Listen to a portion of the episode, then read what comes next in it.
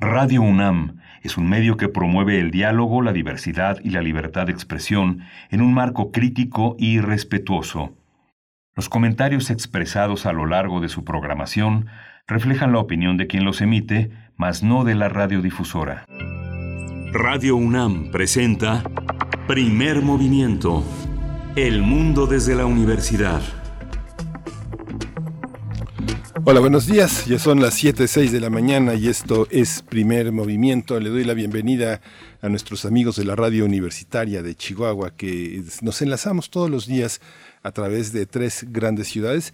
Todas ellas tienen su propia programación, son la misma universidad, pero lo local en Chihuahua es eh, algo fundamental para el desarrollo de sus propias comunidades. Ciudad Cuauhtémoc, esta gran ciudad, tiene su propia programación, así como Ciudad Juárez, con sus problemáticas y sus actores importantes en la radio pública y también en la gran ciudad de Chihuahua. Un saludo a todos nuestros eh, queridos colegas que ojalá y pronto nos encontremos. Estamos en la cabina en los controles técnicos está Arturo González, está Frida Saldívar, como todas las mañanas, está Violeta en la, producción ejecutiva, nada menos que en la dirección de orquesta, y Violeta Berber también animando toda esta gran producción que es el primer movimiento y todo este esfuerzo que hacemos todos los días. Recuerden que estamos también en nuestras redes sociales. Para nosotros es muy importante contar con su participación, con su mirada, con su, su, su, su actividad, como todas las mañanas que generan una enorme, un enorme placer poder compartir con ustedes. Hoy la producción ha preparado varios menús. Es una casa muy decorada. Vamos a tener un paisaje sonoro de Oaxaca eh, muy, muy, muy interesante y varias, varias, varios, varios temas de producción. Hoy no le doy la bienvenida a mi compañera Berenice Camacho porque Berenice está justamente dirigiéndose a la Ciudad de México desde donde va a volver a transmitir. Esto casi ni se nota. Hemos, hemos eh, vivido ya en una eh, presencia virtual donde la espacialidad es una experiencia personal, pero el contacto pues es una experiencia social a través de las pantallas, los micrófonos, los espacios desde donde cada quien transmite y que justamente ese es el desafío de lo que llamamos el regreso a la normalidad. La producción ha preparado varios temas, como les decía, sonidos, producciones, arreglos. Eh, Violeta y Oro es un tema que va a tocar Sandra Lorenzano, la escritora Sandra Lorenzano, que hoy se ocupa de la poesía de Piedad Bonet. Hemos hablado con Piedad Bonet justamente en, este panorama de la universidad, en la feria, en la fiesta del libro y la rosa. Piedad Bonet tuvo, estuvo con nosotros, esta gran escritora colombiana que ha incursionado en el ensayo, la crónica, el periodismo, eh, eh, la poesía, la narrativa. Es una gran novelista. Piedad Bonet. Vamos a tener un arranque eh, importante de celebración para nuestra universidad, la maestría en Historia del Arte de la UNAM pero ahora en Oaxaca. Vamos a hablar de todo este proyecto de indagación en el arte virreinal mexicano con la doctora Francisca Neff. Ella es doctora en Historia del Arte por la UNAM, es investigadora asociada del Instituto de Investigaciones Estéticas del Centro de Extensión Oaxaca en el área de arte virreinal. Así que bueno, atentos, ya la convocatoria está en la línea, es importante participar, una verdadera maravilla. Hoy vamos a tener eh, eh, nuestro radioteatro como todos los viernes. Es una sorpresa que eh, en un momento les presentaremos en qué consiste nuestro, nuestro radioteatro. Vamos a tener también la presencia del doctor Manuel Gil Antón. Él es, Antón es investigador del Centro de Estudios Sociológicos del Colegio de México. Es un especialista en sociología de la educación.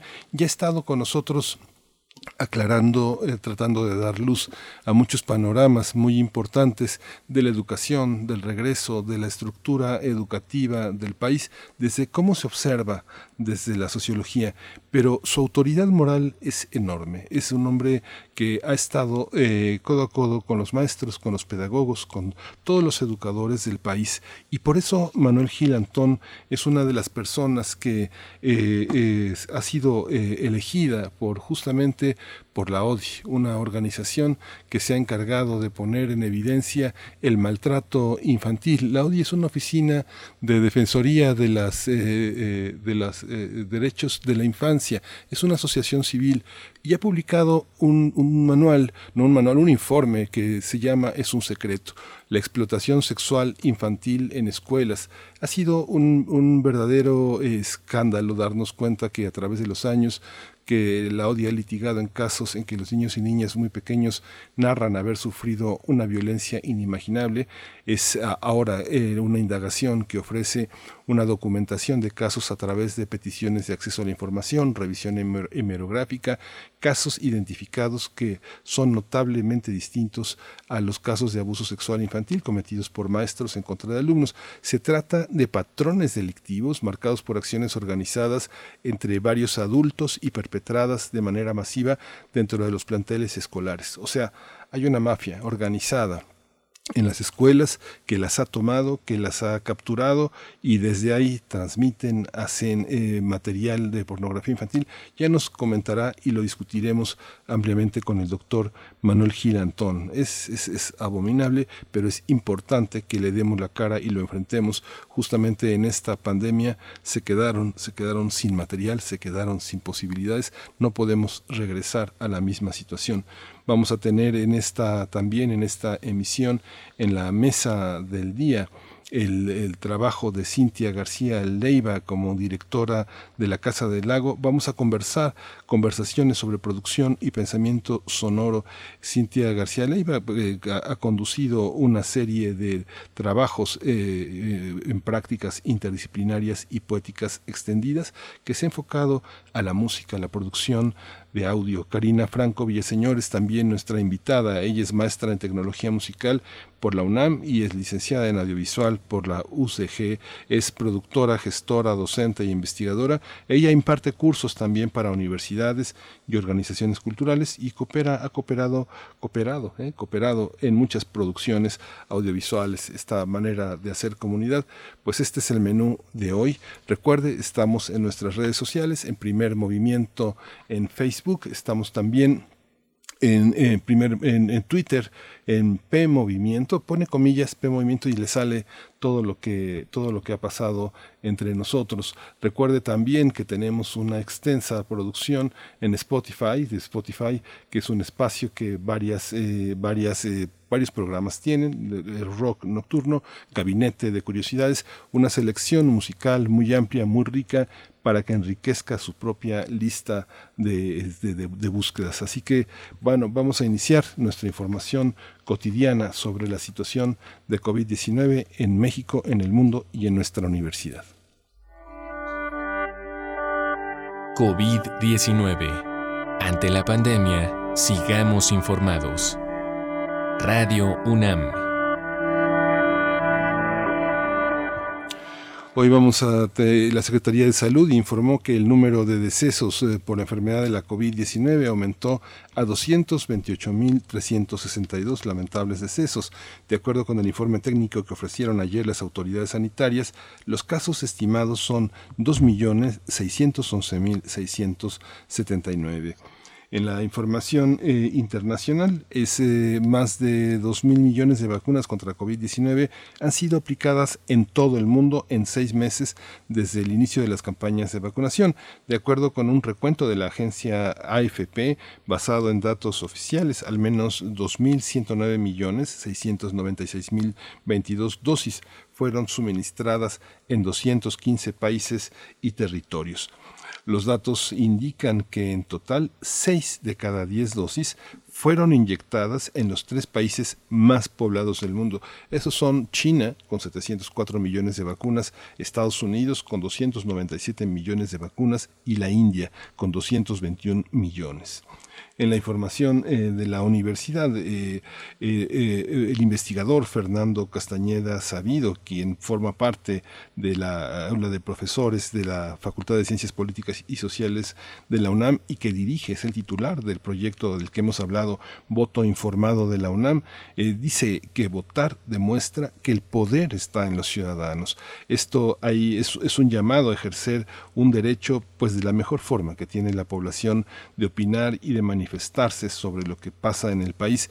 Él dice que de eso se trata la, la democracia y justamente ante las elecciones de este domingo, el 6 de junio, este especialista en ciencias sociales dijo que mientras los líderes políticos sepan que su poder depende del voto de los ciudadanos, tendrán que responderles. Si dejamos que, el, que este vacío y no votamos, pues vamos a estar en manos de minorías que, pues que realmente no permiten que eh, la mayoría gobierne, que aún en situaciones como la pandemia es importante que con todo el cuidado que, que, podamos tener, que se defienda el voto libre, que sepan los políticos que si no reaccionan a las necesidades de la población, su situación será difícil en el siguiente proceso electoral. Vamos a tener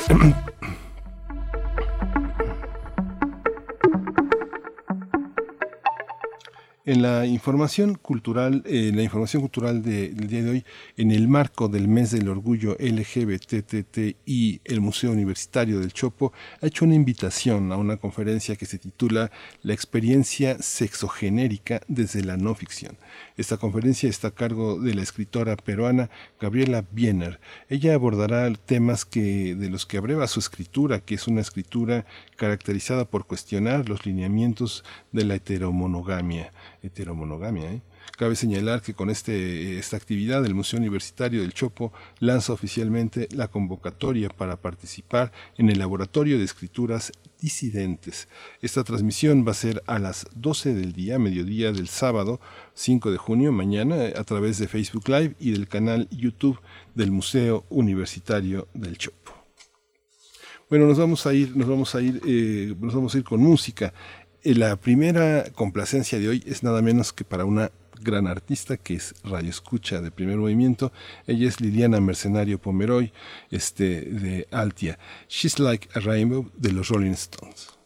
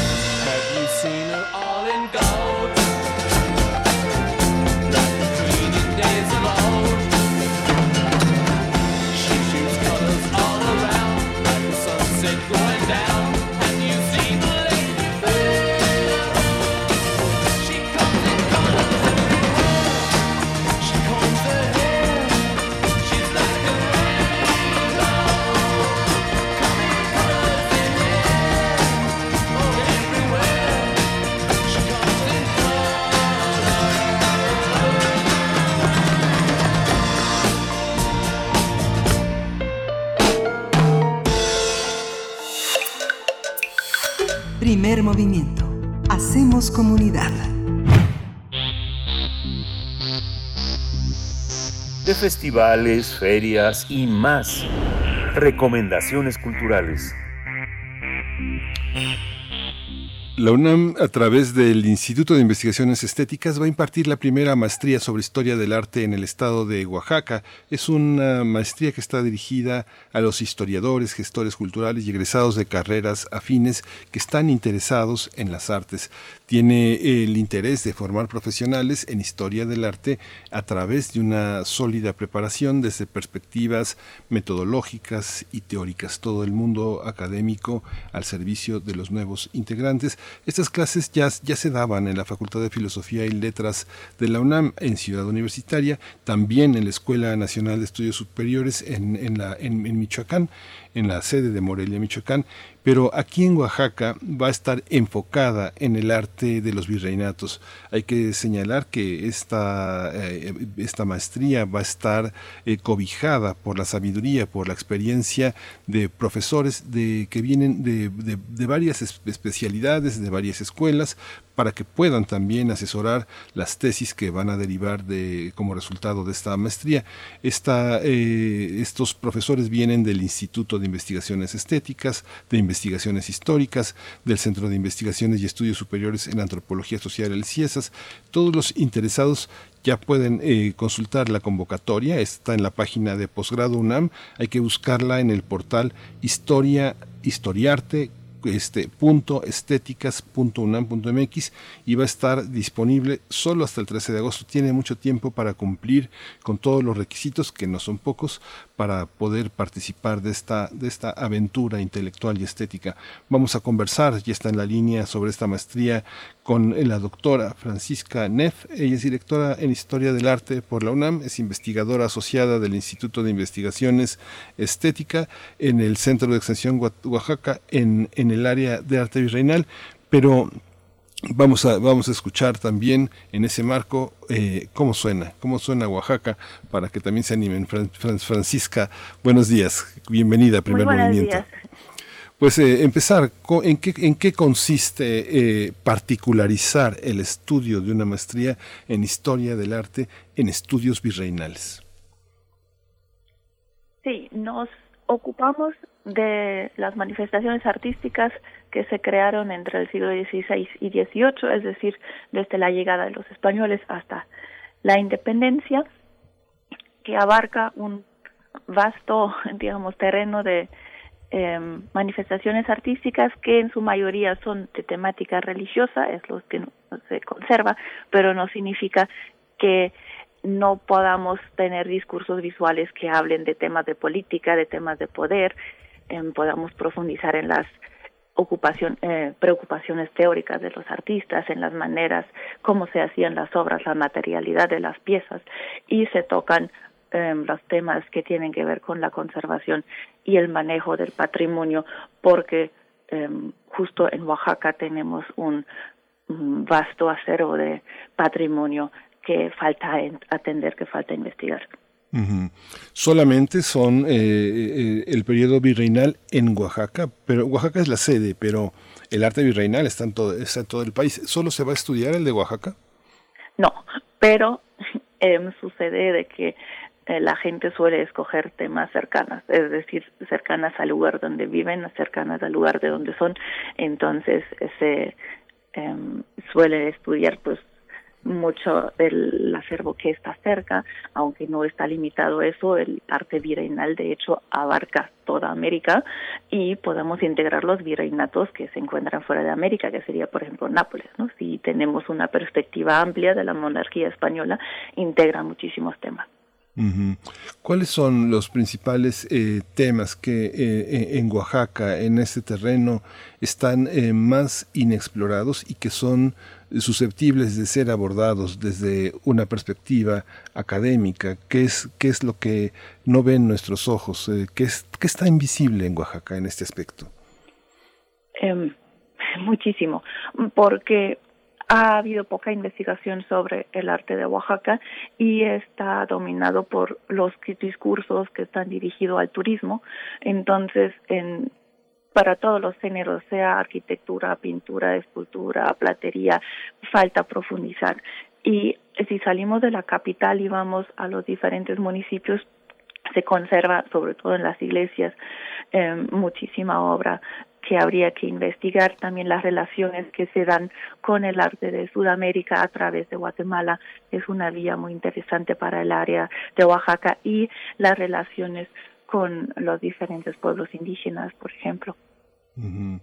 Cuando uno piensa en, historia del arte, mucha gente, mucha gente eh, dice quiero estudiar historia del arte y a veces lo, yo lo he escuchado decir mucho, también un poco como, como usted lo dice ahora, doctora, a veces quieren estudiar historia del arte para darle una perspectiva, una pincelada de, eh, de erudición a una voluntad que es del todo turística.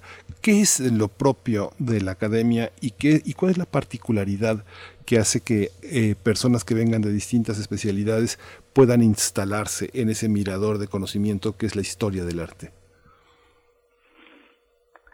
Sí, em, la historia del arte hoy en día es interdisciplinar, multidisciplinar, en donde hay diferentes perspectivas que abordan los objetos desde este, su materialidad, los procesos creativos, desde este, su mensaje eh, iconográfico, iconológico, simbólico en general y que los insertan en el ámbito cultural en que fueron creados. Entonces, una perspectiva bastante amplia que busca, digamos, el lugar de la vida de esos objetos eh, para eh, apoyar su em, protección y también para tener una visión diferenciada de los sucesos del pasado que no necesariamente corresponden a los intereses turísticos que quieren solamente las llamadas obras maestras o em, las anécdotas o digamos lo, espectacular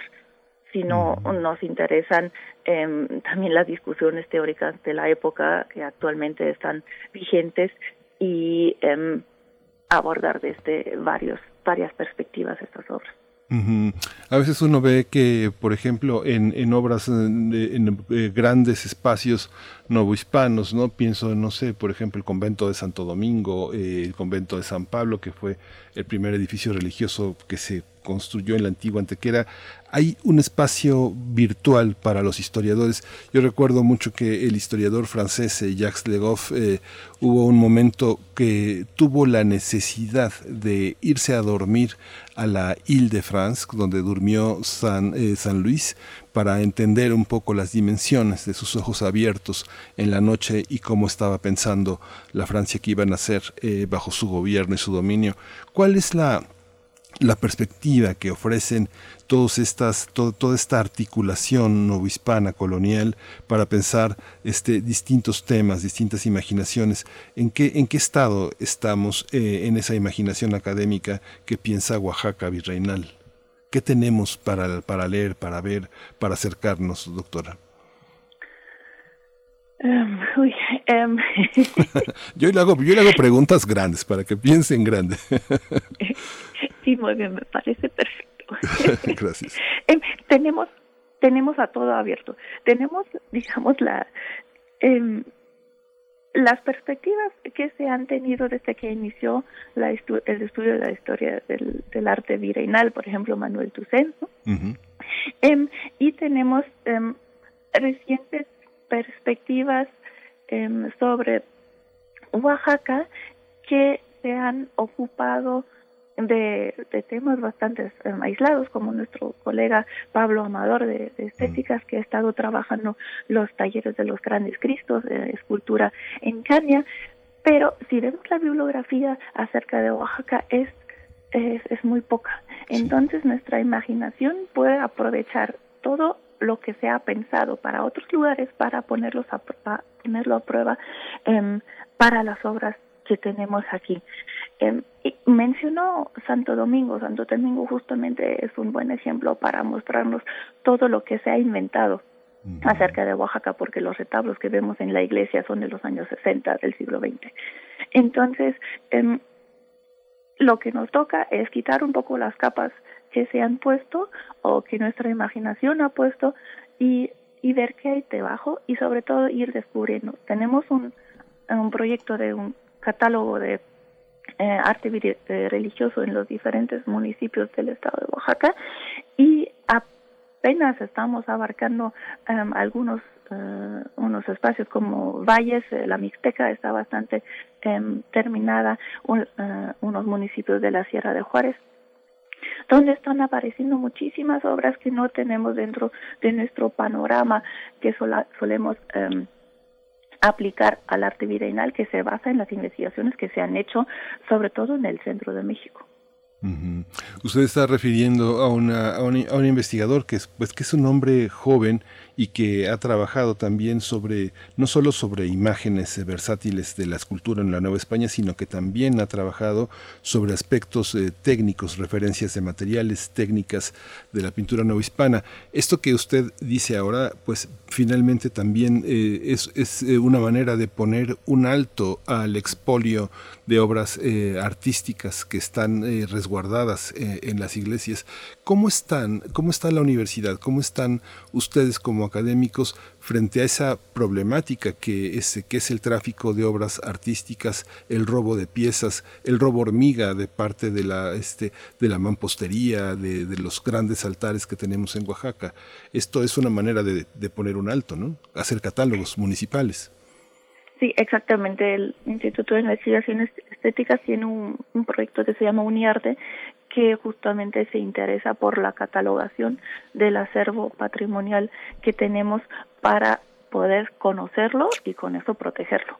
Entonces es la, la estrategia que desde la academia se puede hacer y apoyar con el conocimiento especializado para la descripción y, catalogación de las obras porque muchas veces nos falta el personal que pueda reconocer y distinguir las, los diferentes materiales, eh, la, las, las formas para darles una descripción acertada que pueda ayudar a reconocer las piezas específicas y también contribuir a su investigación.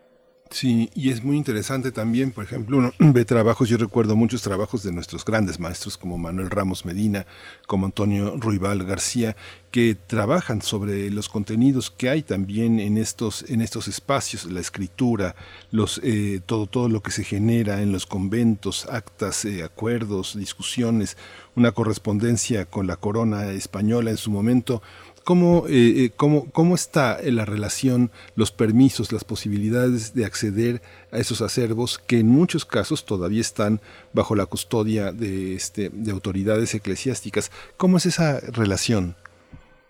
Sí, muy bien que lo menciona. El acervo documental es riquísimo aquí en Oaxaca. Eh, tenemos la suerte de tener la Biblioteca Francisco de Burgoa, mm. que nos brinda también un gran espacio de investigación los um, acervos que están bajo la custodia um, del Estado, como el, el archivo o municipal, el archivo municipal, el de notarías, el del Estado, tienen muy buen acceso. En cuanto a los archivos eclesiásticos, depende um, de los lugares, de la relación que uno pueda establecer con las autoridades locales para tener el acceso a, estos documentos. Pero eh, bueno, eso es algo que tenemos en, en todas partes. Pero por lo pronto están los acervos, entonces eh, está la posibilidad de profundizar también desde las fuentes en, el análisis de las obras y poder cruzar diferentes estrategias para eh, obtener los datos necesarios para las preguntas que se quieran hacer las obras. Fíjese que uno, uno, uno, observa que parte, parte de, este, de este mundo que está eh, en el siglo XVII, XVIII y XIX ha tratado de ser protegido por, eh, por, este, por benefactores eh, de Oaxaca que han invertido muchísimo dinero en rehabilitar no solo templos, sino también haciendas. Y por otra parte está el legado que dejó el gran pintor Francisco Toledo tratando de que el arte, las piedras estuvieran vinculadas también a la, a la, a la tradición indígena, a, la, a, todo el trabajo que se hace eh, desde hace pues por lo menos cuatro o cinco siglos y que podemos identificar en Oaxaca con mucha claridad. ¿Cómo están estas dos vertientes? Eh, por una parte los benefactores y por otra parte los activistas, cómo se combinan y cómo y qué, y qué, y qué clase de materiales ofrecen para el estudio? ¿Cómo ha sido su contribución para que podamos eh, establecer un vínculo académico con la realidad oaxaqueña? Sí, um, sí ha, ha, habido cooperación entre um, el Instituto de Investigaciones Estéticas o la UNAM en general y, por ejemplo, la Fundación Harpelú, um, un vínculo muy bueno para interacción, pues es justamente la Biblioteca Francisco de Burgoa, eh, también el espacio de la Biblioteca de Juan de Córdoba, eh, que a través, digamos, de los, del material documental es que se ha habido eh, más interacción y estamos viendo y la, lo que se está haciendo también en cuanto a rescate o contribución a protección de patrimonio eh, de diferentes ámbitos, sea obra arquitectónica o el rescate de, un retablo de una comunidad, etcétera, que se está eh, viendo también de, con ojos críticos desde la academia y eh, explorando la, eh, las diferentes eh, problemáticas o cuestionamientos um, que, se, que podrían surgir en cuanto a la relación de la comunidad con su patrimonio, de, de todo el Estado con el patrimonio, su investigación académica y los intereses particulares que, que pueda haber. Uh -huh. um, sí, doctora, siga.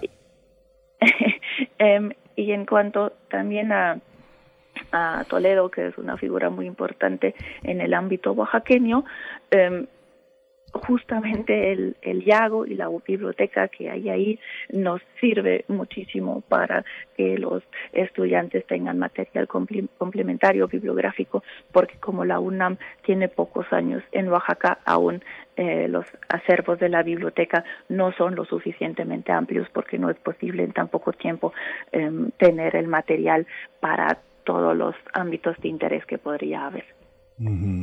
Doctora, quiero, quiero invitarla, no se vaya, pues, no, hemos terminado de conversar porque tenemos que entrar en detalles sobre la, convocatoria, los aspectos que, que, tienen que completarse, pero quiero invitarla a que escuchemos un paisaje sonoro de Oaxaca, que es el resultado de una compilación de 12 CDs que lanzaron hace ya casi 10 años bajo una coproducción de la Fonoteca Nacional y la Secretaría de Cultura y Artes del Estado de Oaxaca. Se trata de los, eh, que usted debe de conocer muy bien, los surtidores de agua en San Agustín Etla, que cuando uno los escucha verdaderamente es extraordinario. Y otra, y otra, pieza que está enlazada, que es la eterna Sandunga en la Guelaguetza. Es un ambiente sonoro también en el mercado Benito Juárez de Oaxaca de Juárez, que también debe de ser de sus, de sus aficiones. Vamos a escucharlo para compartirlo con nuestros radioescuchas, una probadita de Oaxaca y regresamos, doctora, por favor. Gracias. Perfecto.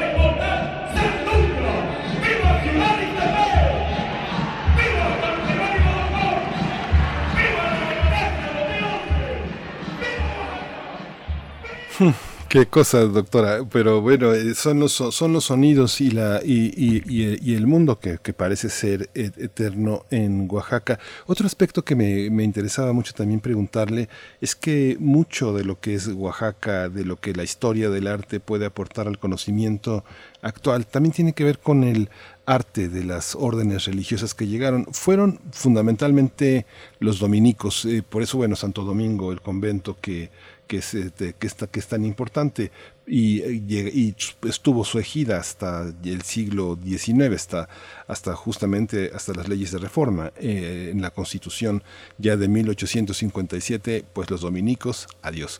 Pero ¿cómo es la pintura? ¿Cómo es, la, cómo es el arte que ellos inculcaron? ¿Está, está presente en, la, en las visiones indígenas? En un estudio de historia del arte lo que sobrevive de ese pasado indígena eh, ilustrado en distintos materiales se trenza con el arte religioso? Em, sí, uy, son muchas eh, preguntas a la vez y quisiera aprovechar también como puso la música em, para decir que es muy importante conocer, digamos, la banda sonora que acompaña eh, la época virreinal y tenemos un colega aquí, Gonzalo Sánchez, que de primera formación es etnomusicólogo y que revisa justamente esas temáticas basándose también en los ricos acervos musicales que aún se conservan aquí o como uh, pregunto ahora por la cuestión indígena, por ejemplo en el siglo XVI que se puede constatar que hay una pervivencia de los instrumentos em, prehispánicos y al mismo tiempo se compran instrumentos europeos. Entonces hay un sonido mixto que se escucha justamente en los conventos de, dominicos que se compone tanto de em, de, caracoles, digamos, por ejemplo, prehispánicos y órganos europeos. Em, sí, sí, doctora. Lo, los espacios conventuales, no solamente Santo Domingo, o más bien sobre todo los que no están en la capital, que sería Yanhuitlán, Huaxtlahuaca, Tepozcolula, etcétera.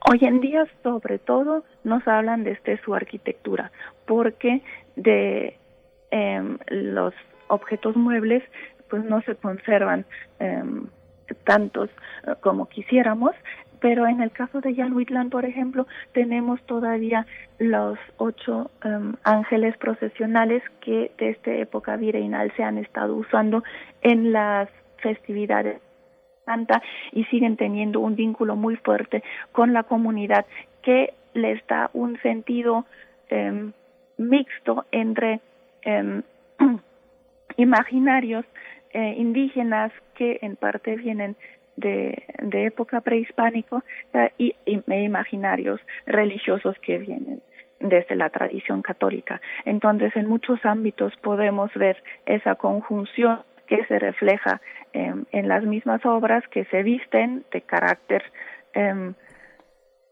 que a primera vista podríamos pensar em, occidental, pero que tienen muchas veces significados que provienen de varias fuentes. Sí, Ahora, eh, usted, usted se refiere, eh, doctora, al, este, al etnólogo Gonzalo Camacho, ¿verdad? No, um, a Gonzalo, Gonzalo, Sánchez, un colega aquí del Centro de Extensión ah, eh, Oaxaca del Instituto de Investigaciones Estéticas, que es etnomusicólogo y después eh, historiador en arte, de arte lo vamos a seguir.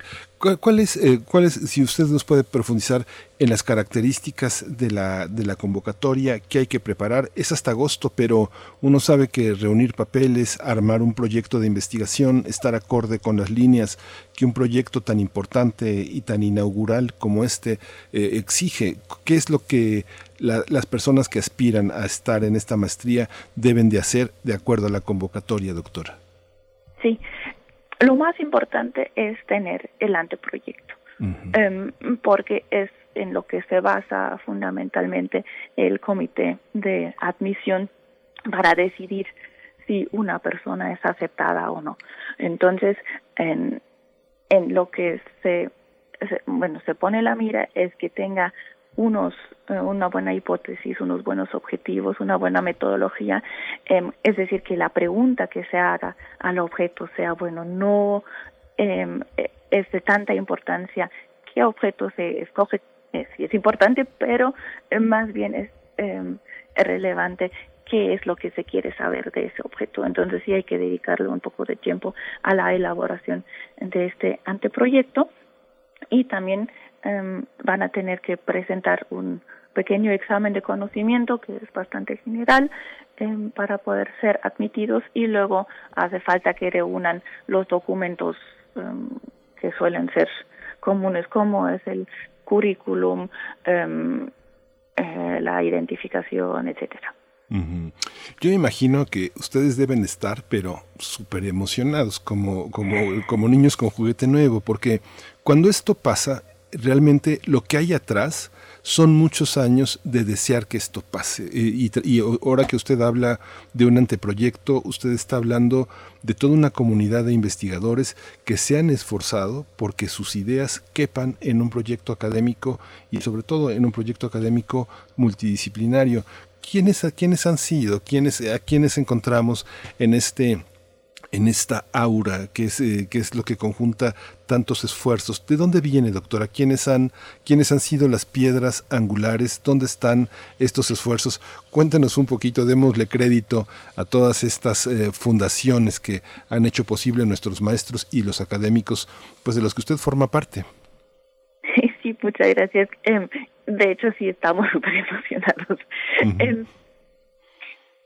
esto de la de ser una sede de la maestría en historia del arte no hubiera sido posible sin la especialización en historia del arte. Tenemos ahora ya la tercera generación que está cursando la especialización en historia del arte aquí en Oaxaca, gracias al gran interés y buena cooperación que hemos tenido con el posgrado en historia del arte de CEU que está coordinado por el doctor Eric Velázquez, quien siempre ha sido muy abierto a nuestros eh, intereses y sugerencias de apoyar y ampliar la oferta académica que se tiene aquí en Oaxaca. Entonces, ha sido por pasos. Primero ha sido lograr que tuviéramos la especialización y ya como si, siguiente paso la maestría que el comité académico del posgrado ha tenido a bien autorizar y quienes han movido eso son eh, principalmente los colegas que estamos aquí en el centro de extensión, que somos siete, eh, un pequeño grupo, pero con mucho interés en, en promover la investigación de las manifestaciones artísticas de aquí. Doctora, yo creo que mi curiosidad también es una curiosidad de, muchos eh, radioescuchas que son, este, eh, la, convocatoria está abierta a investigadores también eh, de otros países. México ha sido la sede desde hace, desde el siglo pasado. Humboldt pasó por aquí, nada menos, y se asombró. uno de los grandes viajeros del mundo moderno pasó por aquí, se asombró.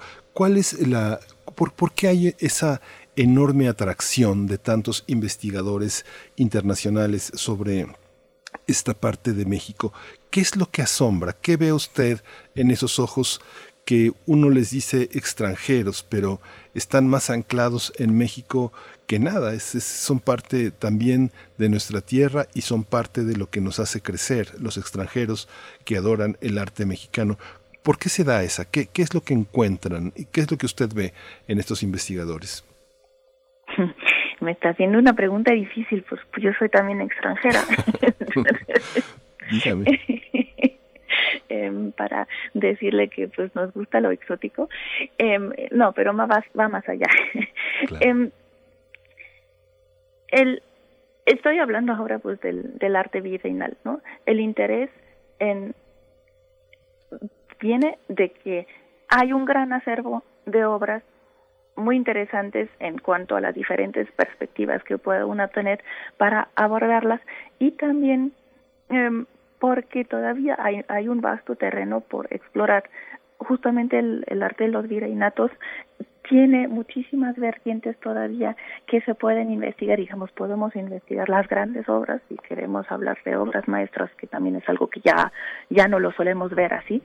Um, pero um, hay un atractivo visual muy grande de las de las piezas, ¿no? Estamos pensando en la majestuosidad de las de los conventos dominicos o en el brillo de los retablos dorados, pues eh, nos nos nos captan la, la atención y también eh, la historia de México virreinal es muy interesante revisarla, por tanto también ahí hay un gancho y la historia del arte es una disciplina que nace en Europa, por tanto, eh, también está ahí el interés de ampliar los enfoques, los horizontes y aplicar las estrategias de investigación que se han eh, creado a otros ámbitos y ahí darnos un poco de topes también eh, con el con el lugar. Y lo bueno en ese sentido es que ya hay mucha investigación desde México mismo, porque también se podría criticar, criticar que eh, se ha estado haciendo mucha investigación desde afuera. Y ahora hay bastante desde adentro y enriquece mucho las la, la discusión tener esas diferentes miradas porque es una mirada distinta si estoy viendo como europea o como estadounidense a la historia de México que viéndola desde dentro mismo que puede ser muy inter enriquecedor con um, conjugar esas perspectivas. Y lo que ahora estamos haciendo mucho es ver también hacia el sur, hacia los otros virreinatos y eh, estar en diálogo con los colegas para discutir las perspectivas que tenemos desde nuestros ámbitos y hacia los otros ámbitos, porque nos faltan muchísimos estudios comparativos entre las diferentes regiones de los virreinatos. Pues doctora, pues ha sido muy emocionante. Hay mucha gente, hay mucha gente a la que le incomoda la palabra exótico, pero yo recuerdo una, una cosa que me pasó en la Catedral de, Santa Rosa de Lima, en Perú, cuando vi una pintura de Diego de la Puente, que es, la, una, es una última cena, y el plato principal de la última cena es un cuyo. no sé si se lo conoce, pero lo debe conocer, pero es, es algo extraordinario, ¿no? Uno queda muy, muy asombrado que todo, toda, toda esa cena de, este, de, de apóstoles que evidentemente están bastante ebrios, se van a repartir un cuyo, ¿no? Eso es, eso es lo exótico también, ¿no? Pues sí, pues qué bueno que sea exótico para ustedes también, ¿no? Para la gente de los Andes no es exótico porque su platillo principal es el cuyo, ¿no? Claro. Em, y justamente las últimas cenas son muy interesantes para revisar, ¿no? La dieta de la época, porque aquí en Oaxaca también podemos eh, revisar los, los platillos que hay y luego pues hay frutos o, o, eh, verduras de la tierra, ¿no? Como se llamaba en la época. Sí, pues muchas gracias. Historiarte.estéticas.unam.mx para quien quiera abrazarse a este gran e inagotable territorio del arte virreinal oaxaqueño. Doctora Francisca Neff, directora de Historia del Arte por la UNAM, este, doctora de Historia del Arte por la UNAM, investigadora asociada del Instituto de, Investigaciones Estéticas. Muchas gracias por esta, por esta mañana tan interesante y bueno, tan divertida. Muchas gracias. Muchas gracias a usted. Que tengan bonito día. Gracias. Pues vamos a escuchar, este, para cerrar esta conversación, un audio del mercado de Oaxaca.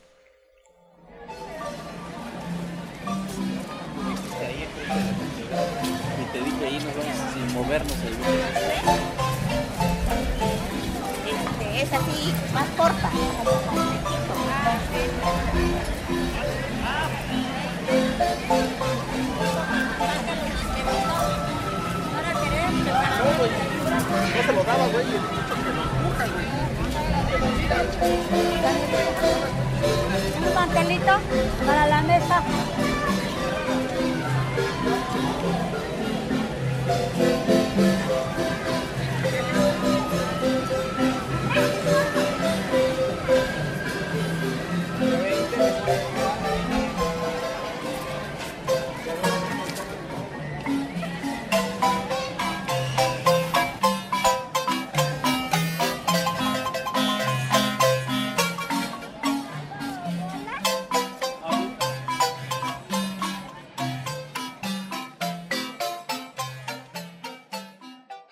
Qué nostalgia, qué nostalgia el mercado, la gente, es rozarse y, y, meterse entre la gente para preguntar un precio, este, visualizar un fruto.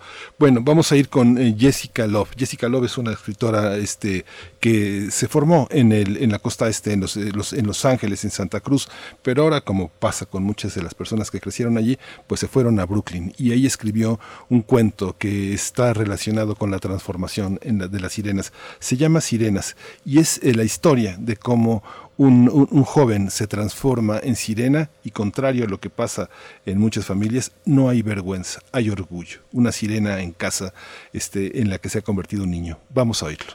Despedimos la radio, eh, la radio de Chihuahua este, y, nos, y nos escuchamos el próximo lunes de 6 a 7 de la mañana, de 7 a 8 en el horario de la Ciudad de México. Nos quedamos con sirenas y con ello despedimos nuestra hora de primer movimiento. Teatros, los radioteatros de primer movimiento.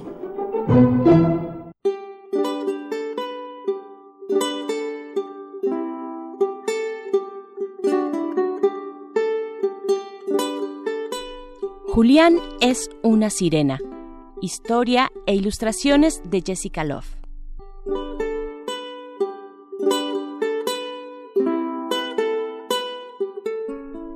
Esta historia es sobre un niño que se llama Julián, su abuela y unas sirenas. Muchas sirenas. Bueno, muchas sirenas. Hermosas sirenas de colores brillantes y con cabello larguísimo. Julián ama las sirenas. Él y su abuela van en el metro camino a casa regresando de ir a nadar un rato en la alberca.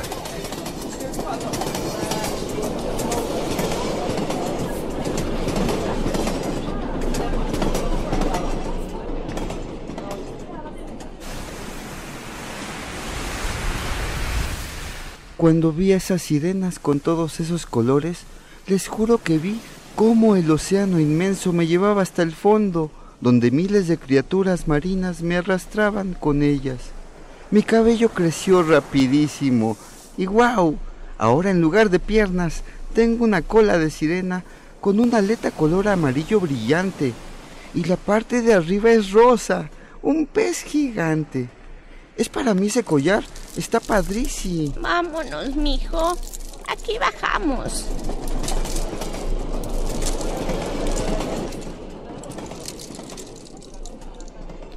Abuela, ¿viste a las sirenas? Las vi, mijo, las vi. Abuela, yo también soy una sirena. Me voy a dar un baño en la tina, mijo. Pórtate bien, ¿sí? Sí, abuela. Julián miró las plantas de su abuelo y parecían... El cabello de una sirena. Julián tiene una gran idea. Tomó varias plantas del lecho de su abuela y las colocó en su cabeza, de tal manera que parecían una peluca. Se hizo un tocado con algunas flores y se vio en el espejo. Está increíble mi cabello, pero este chor no va, y menos las chanclas. Me falta... Una aleta de sirena, te falta una aleta. ¿De dónde la vas a sacar? Mmm, esa cortina siempre me ha gustado. Ese color es muy bonito. Ahora solo le hago un nudo al final. La amarro a mi cintura y... ¡Qué aleta de sirena más colorida! Gracias. Necesito un espejo. ¡Wow! Soy una sirena. Me falta un poco de color en los labios. Julián. Eh, eh, oh. ¿eh? A ver, a ver, ven tantito, hijo, ven. Ah, ¿Para mí, abuela? Para ti, Julián. Ven.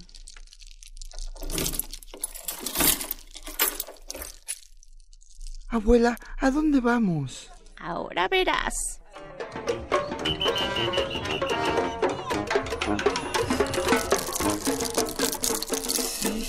Sirenas como tú, mijo. Vamos con ellas. Gracias, abuela. ¡Qué maravilloso! Y entonces, Julián y su abuela se unieron al carnaval de las sirenas.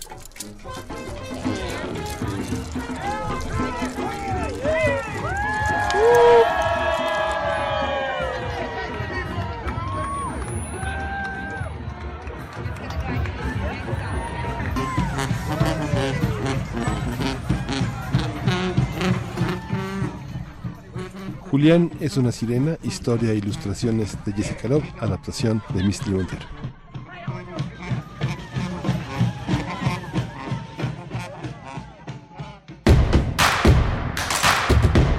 Síguenos en redes sociales. Encuéntranos en Facebook como Primer Movimiento y en Twitter como arroba PMovimiento. Hagamos comunidad.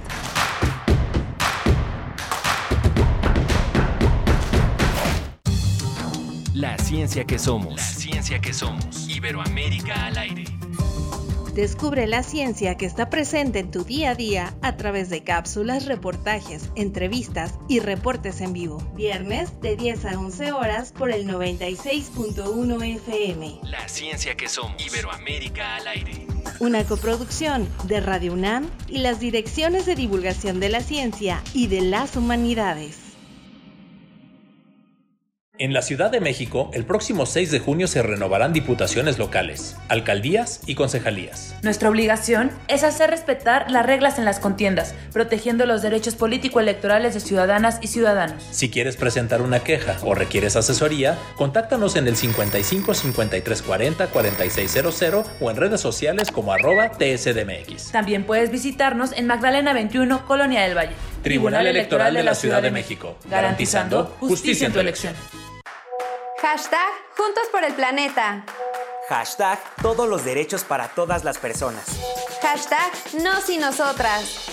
Hashtag Paridad de género.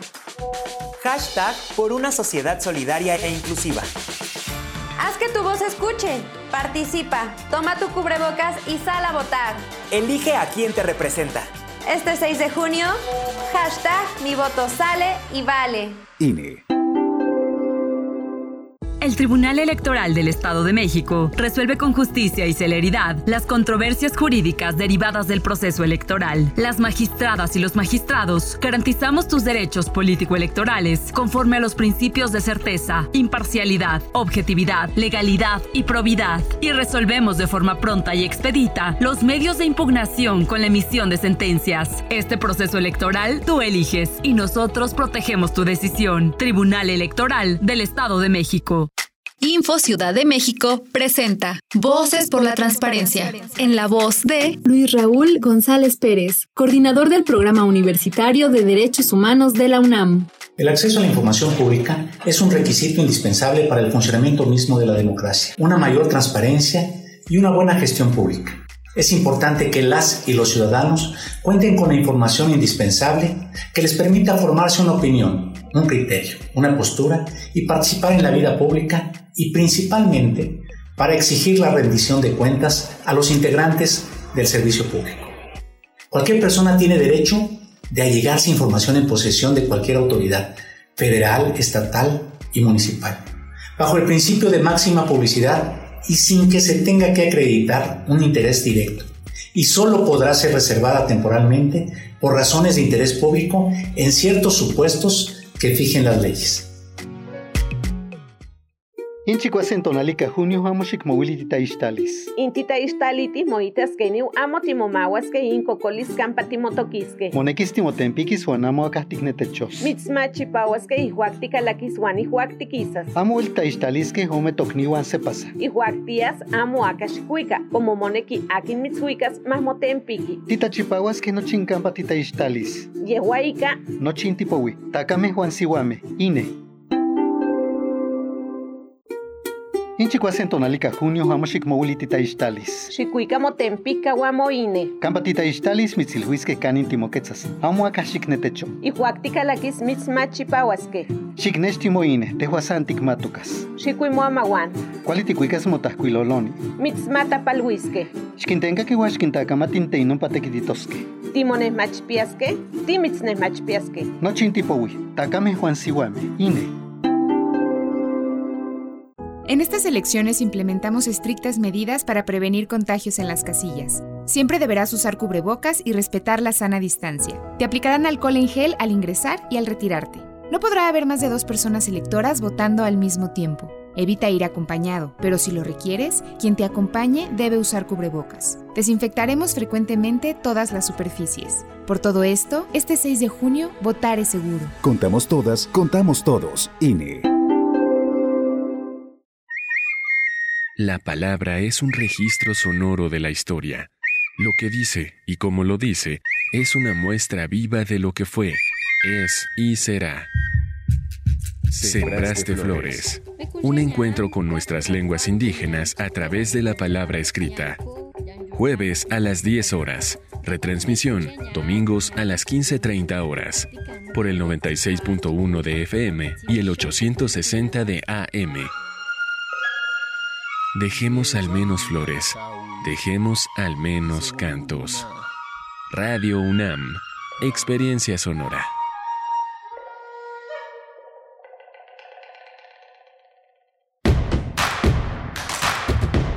Queremos escucharte. Llámanos al 55 36 43 39 y al 55 36 89 89. Primer movimiento. Hacemos comunidad. Buenos días, ya estamos aquí de regreso a la segunda hora de primer movimiento. Estamos aquí en la cabina eh, bajo la ejida de Arturo González en los controles de esta nave, Frida Saldívar en la producción ejecutiva, Violeta Berber en la asistencia de producción. Hemos tenido una hora muy interesante. Le damos la, le damos la bienvenida a la radio Nicolaita, que como todos los días, de 8 a 9 de la mañana, nos encontramos en, en este espacio. Vamos a a tener en esta segunda hora eh, temas, un tema, un tema muy duro, muy interesante. Les tengo que decir que el lunes eh, estará de nuevo Berenice Camacho con nosotros. Está justamente volando rumbo a la Ciudad de México. Está regresando de esta estancia larga y muy productiva en la ciudad de San Francisco, en California, en Estados Unidos. Y ya el lunes se incorpora. Por eso no está el día de hoy entre nosotros, aunque como, aunque como les digo siempre, este, aunque no esté, está. Así como muchos de los que no están siguen estando entre nosotros y son presencia permanente aquí en primer movimiento.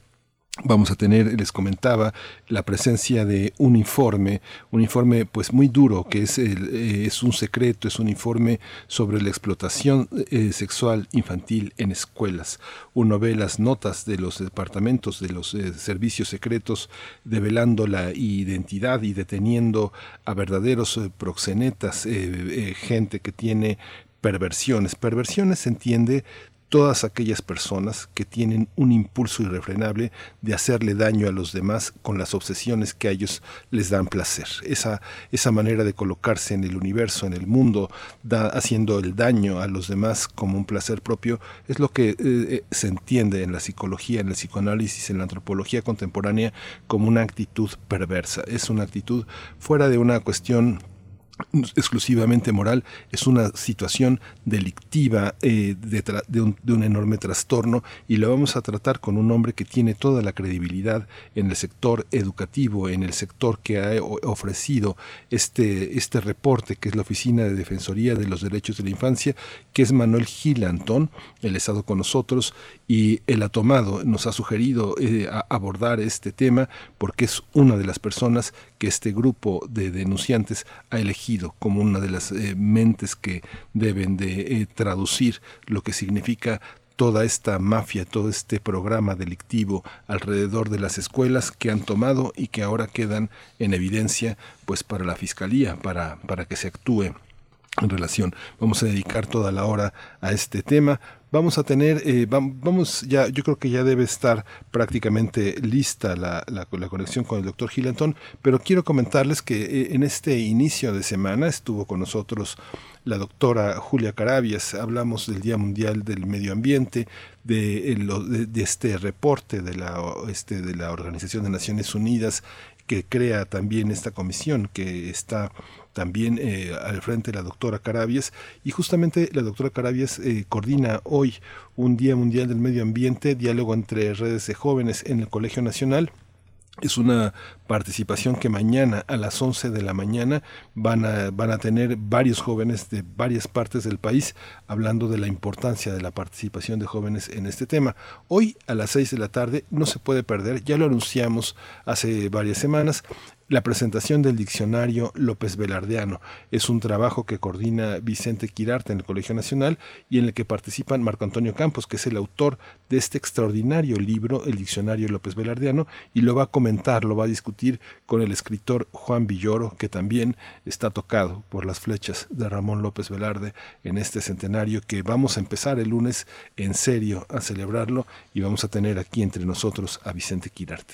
Así que bueno, si todo está ya listo, pues vamos a nuestra nota nacional. Les recordamos que nuestras redes sociales son Primer Movimiento en Facebook, P Movimiento en Twitter y que la periodista, nuestra compañera Tamara Quiroz, pues está muy atenta también a todas, a todas sus, eh, solicitudes, la presencia que ustedes tienen en este, en este ámbito. Así que bueno, vamos, vamos a nuestra nota nacional. Primer Movimiento. Hacemos comunidad. Nota del día. En escuelas públicas y privadas de al menos siete entidades del país han operado grupos delictivos dedicados a la explotación sexual infantil organizada. Así lo dio a conocer el reporte Es un secreto, la explotación sexual infantil en las escuelas que fue elaborado por la Oficina de Defensoría de los Derechos de la Infancia. El informe señala en estos hechos participan maestros, directivos, personal administrativo y de intendencia que han abusado de niños dentro y fuera de los planteles y los han videograbado con fines de pornografía en línea. Las entidades donde se han documentado y litigado estos casos, pues son la Ciudad de México, el Estado de México, Jalisco, Baja California, Morelos, San Luis Potosí y Oaxaca. Este reporte refiere un centenar de casos, pero se desconoce si hubo detenidos, si se siguen investigando o si quedaron impunes. Es decir, ningún docente o empleado de alguna escuela es perseguido por la justicia por estas redes de pornografía infantil. De acuerdo con la Oficina de Defensoría de los Derechos de la Infancia, 31 menores de edad refieren haber sido tocados o obligados a tocarse entre ellos, mientras que 11 fueron víctimas de violación equiparada y 8 reportaron agresión física. La organización internacional A21 indicó que en nuestro país alrededor de 300.000 menores, 300.000, imagínense, son víctimas de pornografía infantil y trabajos forzados. Vamos a conversar sobre este informe, la explotación sexual en línea y el papel de la justicia y los casos de impunidad y claro, los efectos colaterales que hay alrededor de todo esto. Está con nosotros ya en la línea el doctor Manuel Gil Antón, él es investigador del Centro de Estudios Sociológicos del Colegio de México y él es un especialista en sociología de la educación. Manuel Gil Antón, gracias por acercarnos a este tema, gracias por estar con nosotros esta mañana. Bienvenido a Primer Movimiento. Eh, muchas gracias, Miguel Ángel. Eh, muchas gracias por, por, el espacio que nos das.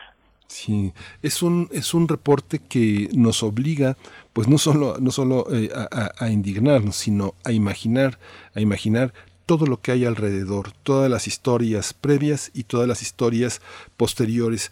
¿Por dónde empezar? ¿Por dónde empezar a entender una, un informe tan crudo, Manuel? sí, Miguel Ángel. Yo creo que una cuestión podría ser eh, ir como despejando un poquito el, terreno. Sí. El, el informe este, es un secreto en el que eh, la organización la Oficina para la Defensoría de los Derechos de la Infancia eh, ha hecho un trabajo realmente eh, ejemplar, ¿no? Tanto en la valentía con que han enfrentado y el compromiso con que han enfrentado el, el, el, el litigar en la defensa de, niños y niñas muy pequeñitos que han sido abusados, lo que hace es ubicar bien que la, los hechos delictivos ocurren en planteles escolares y no que los que están en los planteles escolares del, del país hacen esos hechos delictivos. ¿A qué me refiero? Eh, no eh, señalan en el, reporte que se trata de eh, abusos que cometen una persona adulta por la escuela, eh, empleada por la escuela, en contra de uno o más alumnos. ¿Qué quiero decir con esto? Como primer punto, que no es la, no, no merecen eh, el, nombre de maestras, maestros, ni de empleados de la educación, que es una función tan importante de la sociedad, esto para despejar la, la posibilidad de, que haya una acusación al, al gremio magisterial ni de las escuelas públicas ni de las privadas. Eso nunca lo hace el reporte, sino que, segundo punto, lo que señala es que en, en, en sus, eh, desde 2008 que se eh, descubren y apoyan el, el, primer caso en el que apoyan a los papás y mamás de, varios niños que fueron y niñas que fueron eh, abusadas sexualmente en la escuela de Iztapalapa, eh, lo que han, lo que han encontrado es una diferencia importantísima y es que el abuso sexual infantil como como tú dices en la nota es, es eh, extendido ocurre en las familias ocurre con mucha frecuencia también bueno con alguna frecuencia en iglesias de distintas denominaciones ocurre eh, pues también en las escuelas. Pero una cuestión fundamental, con todo lo terrible, horrible de verdad, Miguel Ángel, que es el, el, el, el abuso sexual infantil, es distinto al abuso sexual infantil organizado. Es decir, esa palabra es la que creo que nos da el eje central de nuestra república.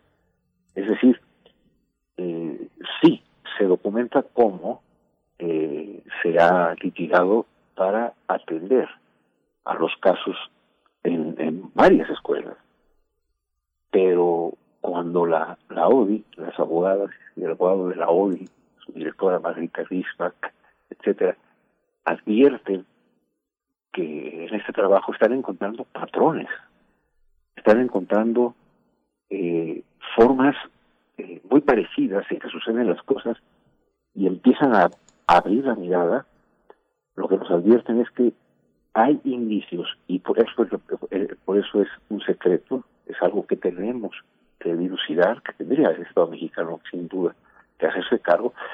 Hay indicios fuertes de que hay planteles educativos, insisto, públicos, privados, eh, dirigidos por, por, personas eh, empresariales o por órdenes religiosas. Hay, hay planteles educativos en los cuales se está cometiendo abuso sexual de una forma organizada, es decir, son 10, 12, eh, 11 los adultos que se, eh, eh, que se que están organizados dentro de la escuela, pero que además eh, los niños y las niñas que son de 3 a 6, 3 a 5 años en esa edad preescolar, eh, donde está haciendo este estudio, esos niños y niñas refieren que los graban, los fotografían, les dan algo de beber, les dan algún refresco que les hace dormirse y, y, y, y los sacan de la escuela.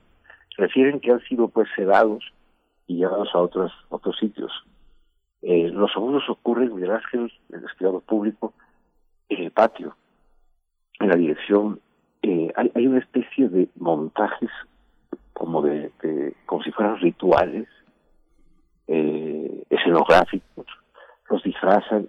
Y entonces eh, las licenciadas Mariana, Julie, el licenciado Alberto, etcétera, cuando conversas, con, cuando uno tiene oportunidad de conversar con ellos, acompañarlos en estos litigios, lo que uno ve es que lo que es durísimo es eh, el abuso sexual, pero cuando en, en varias escuelas está ocurriendo de la misma manera, y no es un adulto o una adulta, eh, ya sea que trabaje en la intendencia o en la administración o en la o, ostente de manera eh, inadecuada al término maestra o maestro o directora, lo que sea, no, ya no se trata de que una persona cometa ese delito.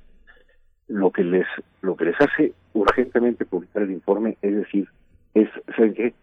Aquí hay algo que está resultando muy preocupante podemos estar frente a la delincuencia que se organiza para en los manteles escolares generar abuso sexual que tenga como fin no solo el hecho de, la violencia y la, de violentar eh, de formas espantosas ingeniando digamos introduciendo perdónenme el, eh, objetos en sus cuerpos, haciéndolos que estén, eh, digamos, que hagan unos sobre otros sus necesidades fisiológicas, unas cosas espantosas que refieren a los chiquitos, las chiquitas, sino que además están, esto está siendo, pues a lo mejor vendido, grabado, eh, eh, distribuido, ¿no? En 2010 se calculaba que el, la pornografía infantil significa un ingreso, bueno, de 24 mil millones de dólares.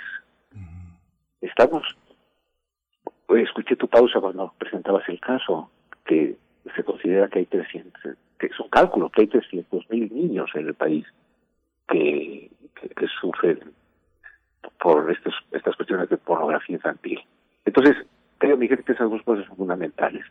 Una es ocurre en los materias escolares y dos, eh, lo hacen adultos que se ostentan como, a veces como profesores, y está haciendo de forma organizada, presentando evidencia empírica de que puede haber, por el patrón que se sigue, una red, y que eso ya no alcanza a ser eh, resuelto por una organización como una asociación civil, que es, que es la ODI, sino el reporte lo que dice es Secretaría de Educación Pública, Fiscalía General de la República, eh, presidencia de la República este, social en conjunto, eh, gente bien nacida, diría el abuelo, hay que enfrentar que si esto es así, estamos ante una situación gravísima, pero no podemos hacer nosotros una investigación, dice la ODI, la tiene que hacer el Estado.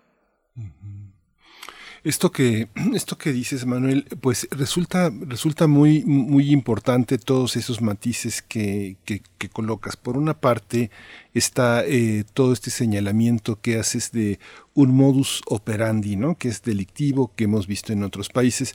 Vimos hace alrededor de, de 20 años cómo hubo muchos casos ventilados en, en, en, Suiza, en Austria, en, en algunas partes de Alemania, incluso en Dinamarca, y todas estas redes estas redes delictivas emigraron hacia lugares muy pobres que eran la Europa, la Europa del Este, Rumanía, eh, Bulgaria, Albania, toda esta serie de países donde había localidades con muy poca vigilancia, con padres de campesinos con poca, con poca interlocución, con poco conocimiento de las leyes y con poca relación, con pocos vínculos profundos con, con los niños. Son los lugares que operan y los que están como las redes de pornografía infantil. Pero aquí el matiz que tú haces es muy importante porque se corre el riesgo de culpabilizar a los padres por su descuido y de culpabilizar a los maestros. ¿Cómo encontrar ese, ese, ese matiz? Hay muchas personas que llegan los niños de la escuela, los revisan a ver si no hay un piquete, si no hay una aguja, si no hay una marca, si no hay un moretón, este, los, eh, los expulgan verdaderamente para ver si eh, la, la ropa está eh, bien acomodada, que los calcetines están como los pusieron al, partir a la escuela, pero hay muchas situaciones en que no es posible. O sea, la, gente se pone unos calcetines a oscuras y a veces los niños van de un color un calcetín y de un color otro. Van como pueden. A veces con los uno ve niños que llegan a las primarias con el suéter al revés. En fin, lo sabemos, Manuel, pero ¿cómo encontrar ese matiz donde no culpabilicemos ni a los educadores ni a los padres? Yo creo que ahí lo, que nos eh, ayuda muchísimo, Miguel Ángel, es el, eh, el, esa piedra angular del Estado de Derecho, que es que el, el eh, digamos, incluso la peor, en el peor de los casos, una persona que ha cometido un delito es inocente hasta que se pruebe lo contrario. Y en eso la ODI lo que dice es, nosotros no, no estamos pudiendo probar que haya esta red. Lo que nosotros creemos es que hay una presunción de su existencia y esto tiene que ser investigado a otro nivel. Y en el nivel específico de la experiencia cotidiana, eh, eh, yo creo que la, la nada va a sustituir nunca al diálogo pero entre padres y, y, y, y, también maestros, maestras, no madres. Pero creo que ahí la clave son protocolos. Es decir, nuestras escuelas no tienen la, eh, eh, digamos, una, una estandarización en términos de que arquitectónicamente nuestras los, los baños en las escuelas tengan ciertas características eh, que, pareciera que sean usados como lugares ocultos, bodegones grandes donde se guardan cosas. Es decir, también es imprescindible que haya protocolos en la contratación del, personal en, las, escuelas públicas privadas. Este, eh, se necesita que haya mucho cuidado en la selección del personal y el, el, en la escuela donde donde a mi nieta Miraje por ejemplo pues están las cosas tan tan se ponen las cosas tan tan difíciles que la propia escuela dice bueno vamos a la entrada a revisar que las niñas y los niños no tengan golpes o algo y luego a la salida también. Para qué para que no vaya a ser que el abuso cometido en casa se impute lo que ocurrió en la escuela o bien que eh, al salir de la escuela no se vaya a, haber cometido algo que no parezca que sucedió en casa. Entonces, el, el, hay, hay cuatro reglas que proponen las, los colegas de la UDI también de la relación con las niñas y los niños. Es si, si el niño o la niña le dice algo, créale. Eh, si le dice que algo feo le, está, le está sucediendo, hágale caso, hágale caso. ¿Mm? El, el, los niños tienen voz y las niñas tienen voz y dicen, este, e, esto hizo mi maestra, esto hizo mi maestro, esto hizo el señor del don Juan, don Manuel, no para decir mi nombre.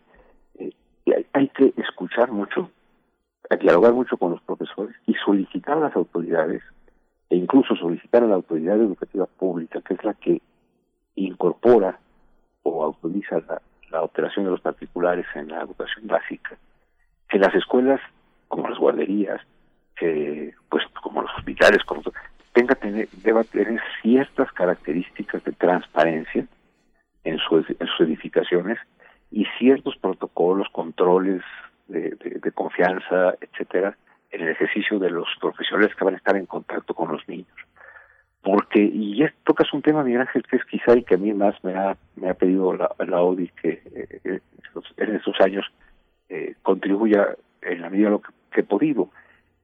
Y es que yo soy eh, co-denunciante de, de, de algunos de estos casos porque considero que el hecho de que esto ocurra en las escuelas eh, es, un delito contra toda la sociedad, porque si no es la escuela el sitio en, el que se está más seguro en, las sociedades modernas, eh, estamos en un grave problema, porque es en la escuela donde ocurre el proceso de socialización, el proceso de conocer a mí mismo, conocer a otro, a otra, saber el que ese que tiene otro color de piel, otros gustos para comer, que, que le gusta eh, amar a, una persona de su propio sexo o de distinto sexo, que toda esa maravilla que ofrece la escuela como interacción para reconocer en el otro a, alguien tan respetable como yo, aunque no sea consanguíneo, no es mi hermano, pero tengo que respetarlo porque es como mi hermano, es la construcción social de la ciudadanía, de, de, de, de la personalidad en la escuela, si nosotros perdemos eso en la escuela, eh, la sociedad es la que queda vulnerada, queda mancillada y violada en su eh, necesidad de tener seguridad de sus espacios. Si la escuela cae, diría eh, cuando recordando a, al poeta que hablaba, si España cae niños, César Vallejo, es un decir. si la escuela cayese en la en la en esta desconfianza eh, entonces sí tendríamos una escuela o bien sin afecto, una escuela en la que no se puede tocar nadie, una escuela en la que hay la sospecha constante de cómo está el, como decías tú, pudiendo, oye, yo puse el calcetín derecho y viene del revés, ¿no? Y pues lo que pasa es que también los niños, como dices bien, yo creo que alguna vez en la escuela de mis hijos, hijo, ya se le perdió suéter a mi hija y fui, y la montaña de suéteres que había inmensa y pues, si no lo habías marcado era imposible reconocerlo, ¿no? Los niños hacen muchas cosas que no tienen nada que ver. Los profesores y profesoras, en su inmensísima mayoría, son gente comprometida. Y por eso, ¿verdad? Porque eh, para conservar esa confianza, ese, esa posibilidad de afecto, esa relación de, de colaboración entre padres y madres de familia con maestros y maestras, es preciso que se despeje por parte de la autoridad si está habiendo o no esta red organizada de, de, abuso sexual infantil. Y por otro lado, exigir a la autoridad, porque eso es también tarea de la SED, de las escuelas, de las escuelas particulares, de las órdenes eh, religiosas, asegurar que tengan los protocolos absolutamente claros, ¿no? De, de qué es como se acompaña a un niño que va al baño, deben ir dos personas. Si me explico, para que haya la, pero que ocurra como una estandarización tan, digamos, tranquila, que no elimine el afecto en la, en, la escuela. Y es ahí donde nosotros creemos que es, este informe es durísimo de leer porque lo que los niños relatan pues son formas de, abuso que exceden con mucho, Miguel Ángel, lo que nuestro público se imagine que le puede pasar a un niño que es violado o que es o se le eh, sufre una violación equiparada, que es cuando no es con un órgano sexual, sino con cualquier otro objeto, así técnicamente se dice. Eso, eso es indecible, eso es terrible imaginarlo ahora. Imaginar que se ha capturado a una escuela para que eso ocurra sistemáticamente por parte de alumnos que están, de, perdón, de adultos que están coordinados para cometerlo. Eso sería otro nivel y eso es el que la ODI dice eh, de, estamos hablando con nuestros colegas de la, de la UNAM, ¿no?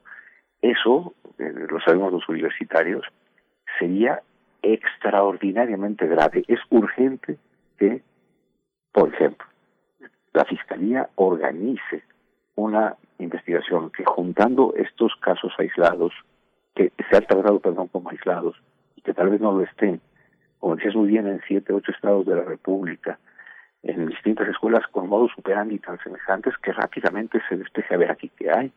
Para eso se necesita policía cibernética, se necesita meterse a las compus de estas personas que han, eh, sido acusadas. Porque sí se logra, Miguel Ángel, sí. se logra, estimado auditorio, sentencias firmes, pero se, se, se logran, y con muchísimo trabajo, sentencias firmes sobre delincuentes que han cometido esto, estos hechos, pero se, la sentencia sobre el caso. Lo que se busca es una observación para, en su caso, eh, denunciar la existencia de la organización y la red. Ese es, creo, el objetivo central del informe. Sí, y esto que bueno, tú Manuel eres eh, codenunciante, también es codenunciante el Lidia Cacho, que le costó bastante caro mostrar la red en la que estaban involucrados empresarios, eh, funcionarios de gobierno, es que es en esa escala, ¿no?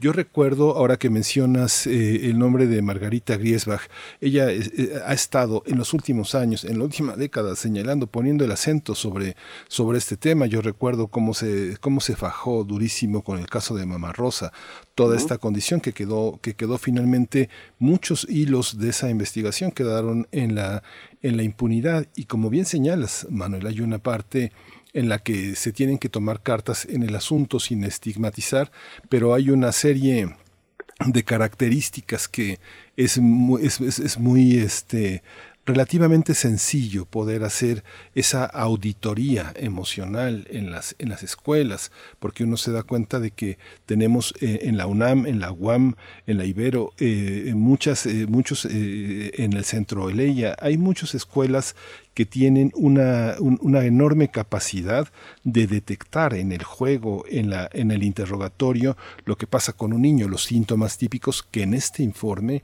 lo señalan, que son eneuresis, encopresis, pesadillas, comportamientos sexualizados, pánico ante objetos o circunstancias cotidianas, episodios de ausencia, y además los niños construyen el reproche que pronto este crecerá cuando sean adultos, que es este eh, eh, señalar con, con, mucho enojo a las figuras de sus cuidadores, a las figuras religiosas, una especie de, de, rebeldía que parece una rebeldía constitucional, pero es una rebeldía, es una, es una, es un llamado de auxilio frente a los valores que no les sirven de nada para enfrentar toda esta situación.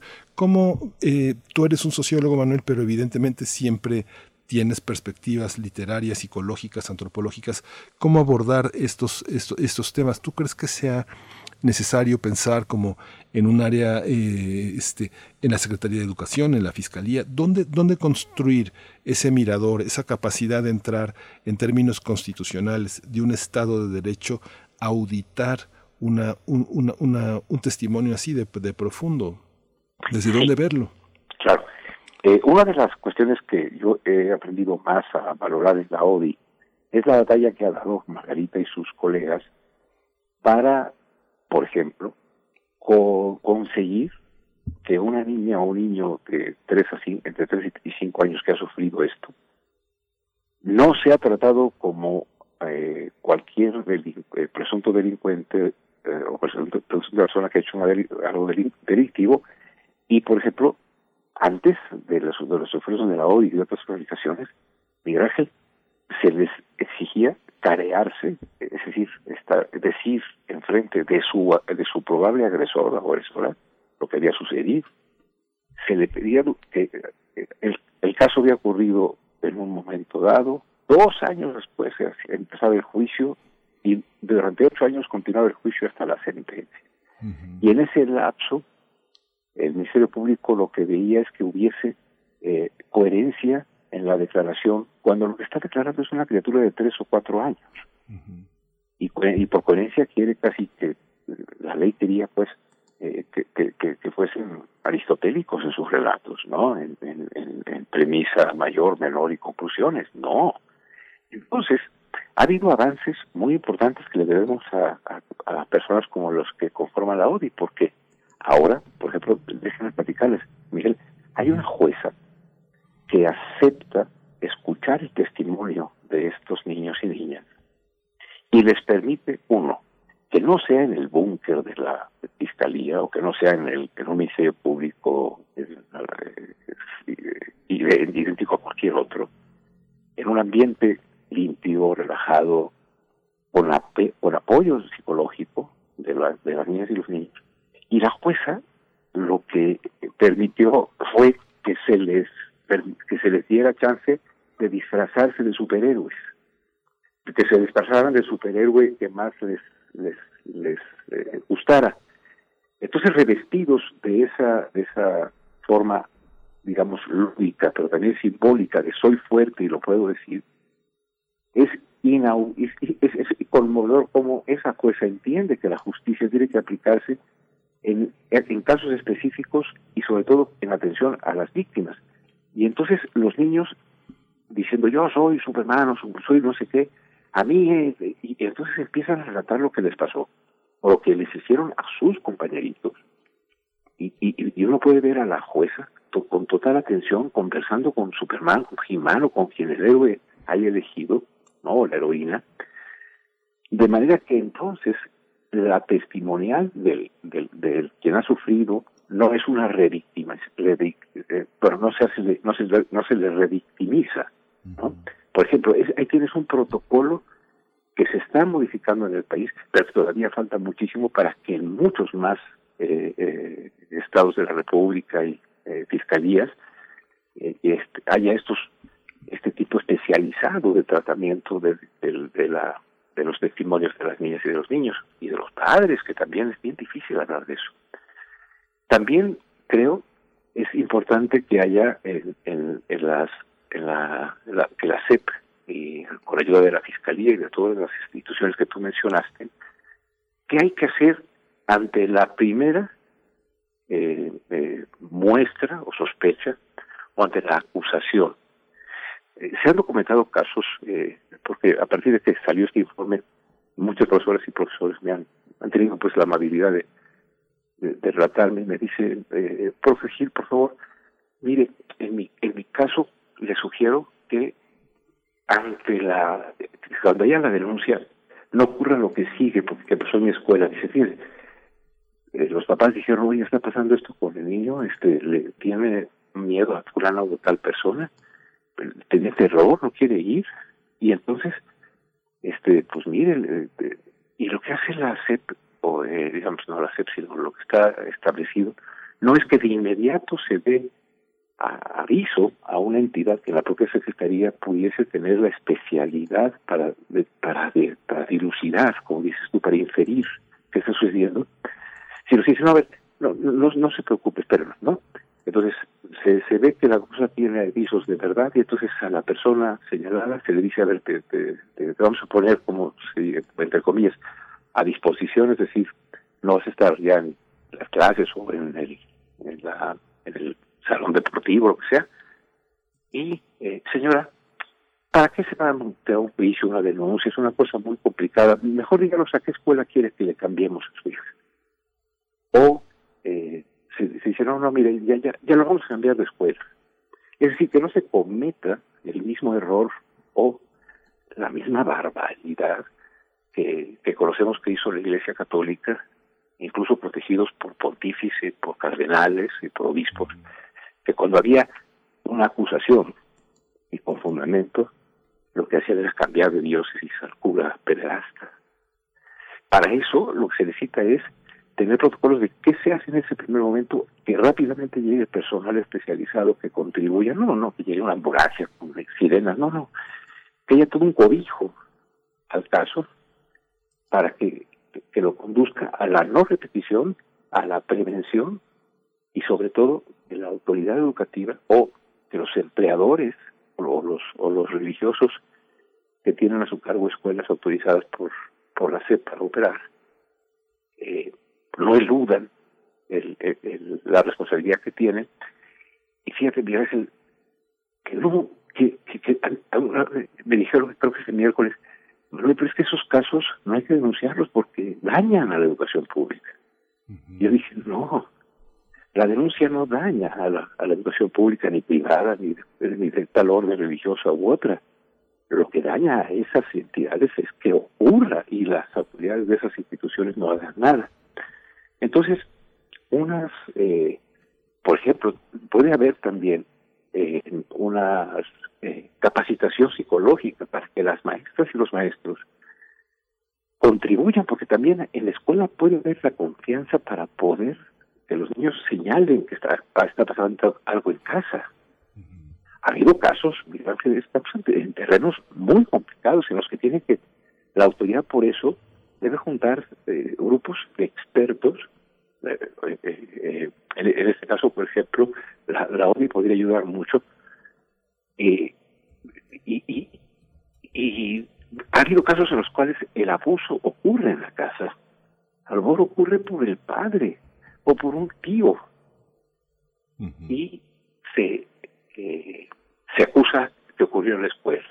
¿Cómo vas a dilucidar eso?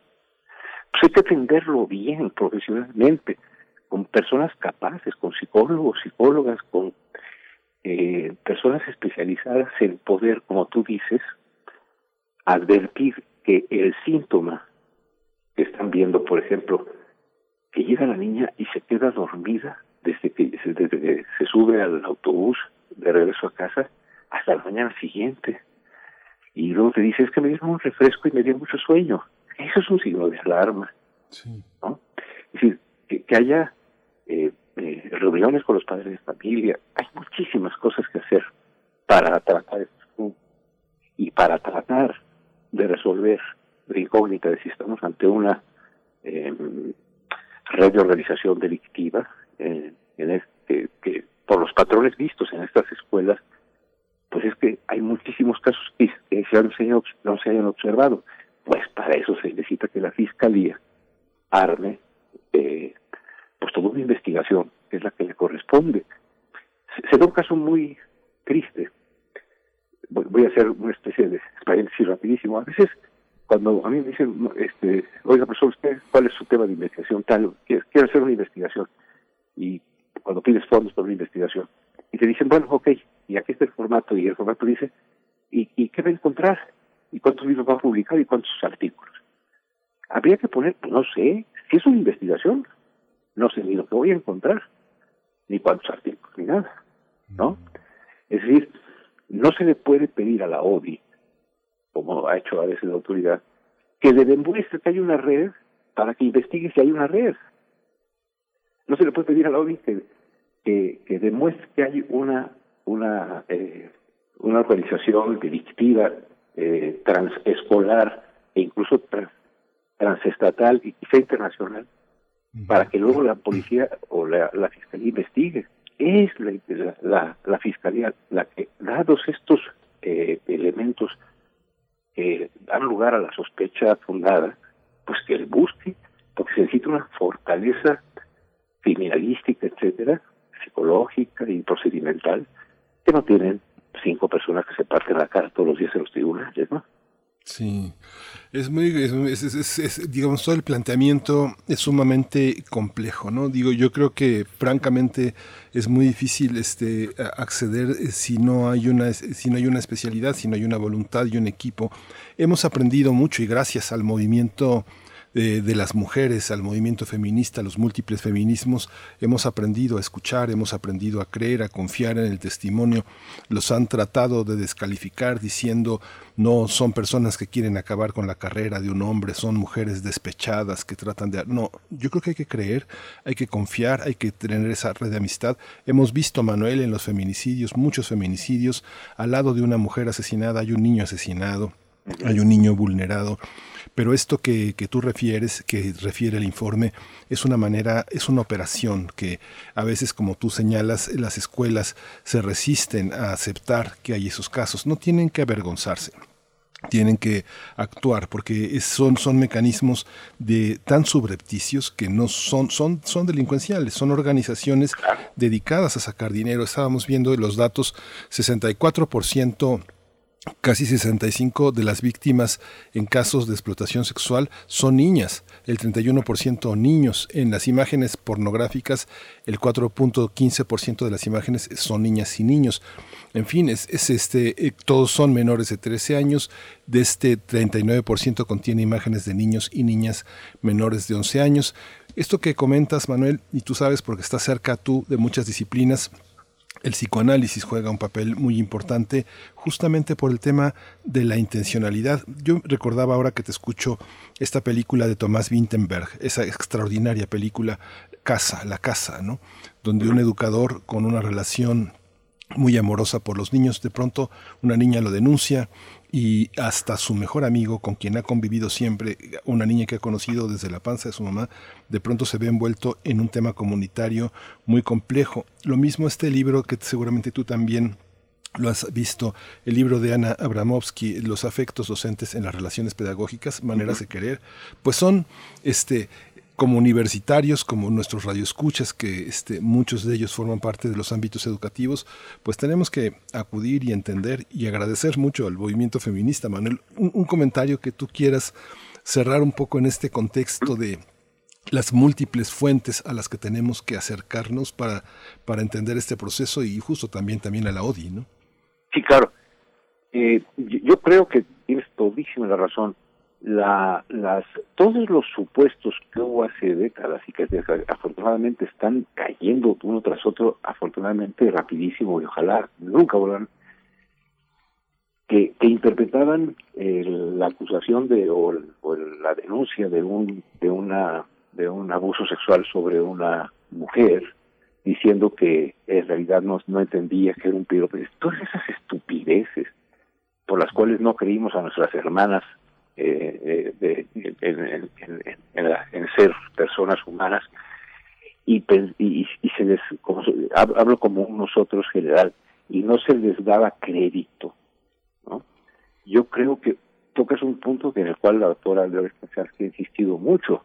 Infancia significa sin voz y, y, y, no es cierto, los niños sí tienen voz y a través de procesos que hace el psicoanálisis, procesos que hacen otras este, perspectivas de, psicológicas, hay manera de, apoyar a la víctima, no cubrir al, víctima, al, victimario o la victimaria, y entender, Miguel Ángel, que sí, cuando dicen algo, nos están diciendo algo a lo que hay que prestar atención, no para inferir de ahí la culpabilidad de nadie, no, porque es, sagrado este principio de, la, del, debido proceso y la presunción de inocencia. Pero que haya también la presunción de similitud por parte de la niña del niño de nuestras mujeres, de nuestras hermanas, de, nuestras, de nuestras colegas. Y que lleguemos un momento en que sea muchísimo más terrible, que sea más grande la vergüenza de no haberlo denunciado, que se entienda que la vergüenza es no denunciarlo, la escuela no es la responsable de la acción de todos los que contratan, tiene que hacer las mejores formas de contratación. No, no tiene que responder por todos sus actos, lo que tiene que hacer es que si acaso hay la, la eh, cierta evidencia que apunta a que hay algo incorrecto, existan eh, recursos para poder contribuir a esclarecer las cosas con el debido sigilo, con la debida calidad profesional, dando voz a todos los involucrados, pero no negándole la voz a las niñas y los niños porque son pequeños. Esa infantilización en el sentido de arrebatarles la voz a, a los a las niñas y los niños es el origen de decir no estés inventando. ¿Cómo va a ser eso tu papá? ¿Cómo va a ser eso tu tío? Ay, tu maestra que es tan buena, tu maestro que es una de... El señor de... Esa, esa, lo hemos escuchado todos, O sea, ¿cómo crees, no? Si es tu tío, ¿no? Esas son las formas que hay que desarticular en nuestra cabeza, ¿no? Para porque si le decimos a, la niña que nos dice, está pasando esto con mi tío, con mi y le decimos, ay, no es cierto, ¿cómo crees? Ya deja de, inventas cosas. Empieza la niña y el niño también a meterse en problemas de seguridad eh, emocional. Estaré soñando. Son pequeñitos, ustedes saben. A ver, que diga el acusado, que diga la víctima o que diga el fulanito, ¿qué, qué, qué, qué, qué tipo de tocamientos fueron y, y, de qué, y, de qué No, espérese. Es un niño de tres años, de cuatro. Niña.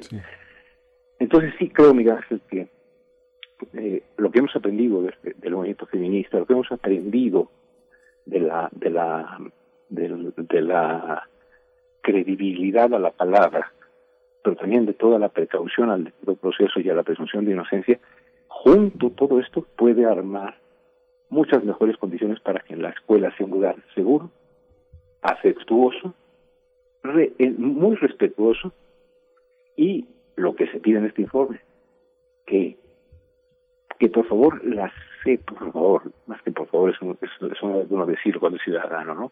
Que exigimos, por las evidencias que hay, que la CEP se comprometa, que la CEP se una como una asociada relevantísima con la Fiscalía, con la Policía Cibernética, con las varas de abogados, con, con los grupos de protección de, niños y niñas, para evitar, si es que la hay, la, esta red eh, eh, de, violencia sexual organizada.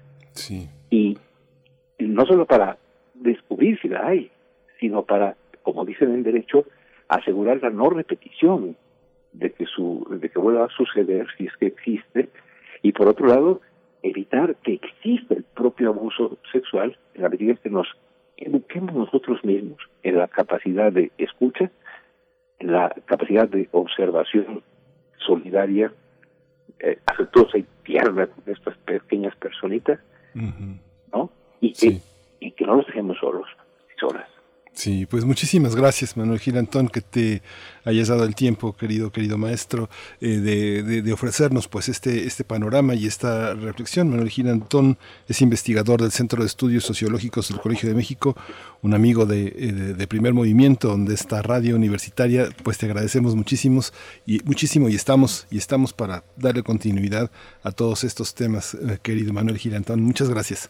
Gracias, Miguel Ángel, y gracias por este espacio. Es indispensable la ayuda de ustedes. gracias. Vamos a irnos ya al final de esta hora con eh, Violeta Lloro, esta sección que nos ofrece la escritora Sandra Lorenzano para reflexionar sobre la, sobre la eh, creación, la poesía de otra gran creadora que es este Piedad Bonet, esta escritora colombiana. Vamos a ver la poesía de Piedad Bonet. Nos despedimos de la radio Nicolaita, nos escuchamos el lunes de 8 a 9 de la mañana. Esto es primer movimiento. Quédese aquí.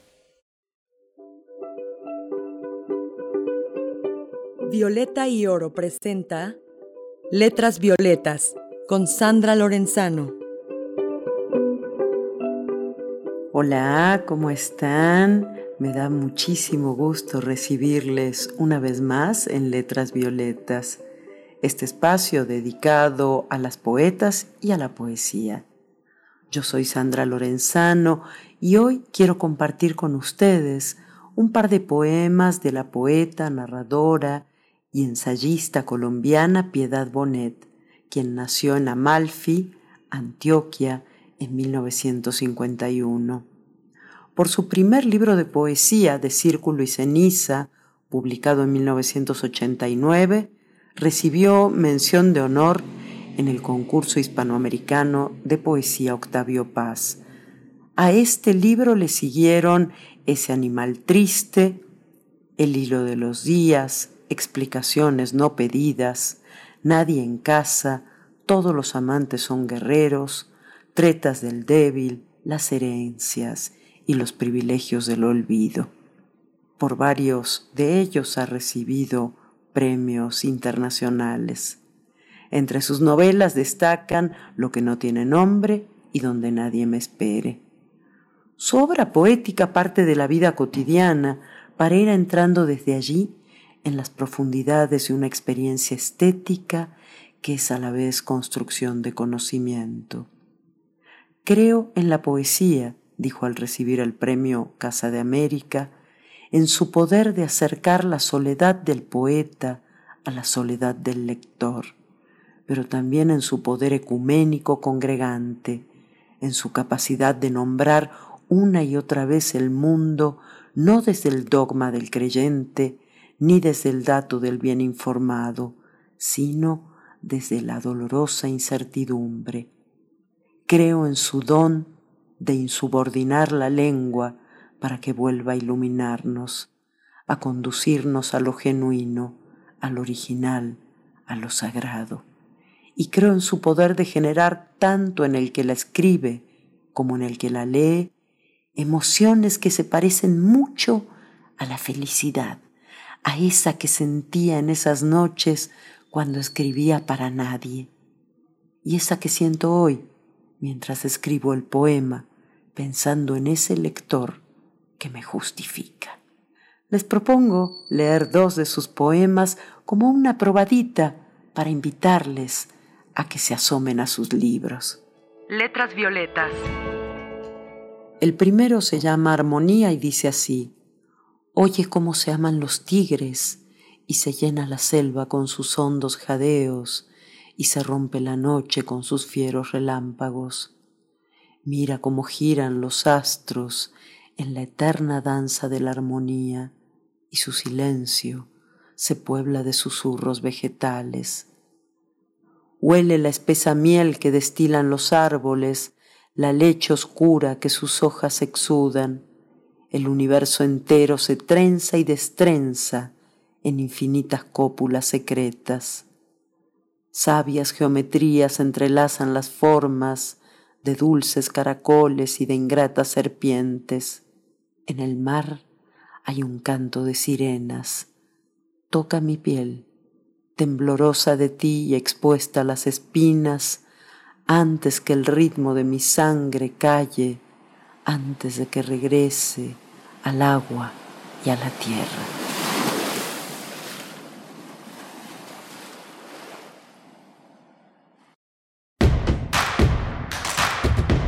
Síguenos en redes sociales. Encuéntranos en Facebook como Primer Movimiento y en Twitter como arroba PMovimiento. Hagamos comunidad.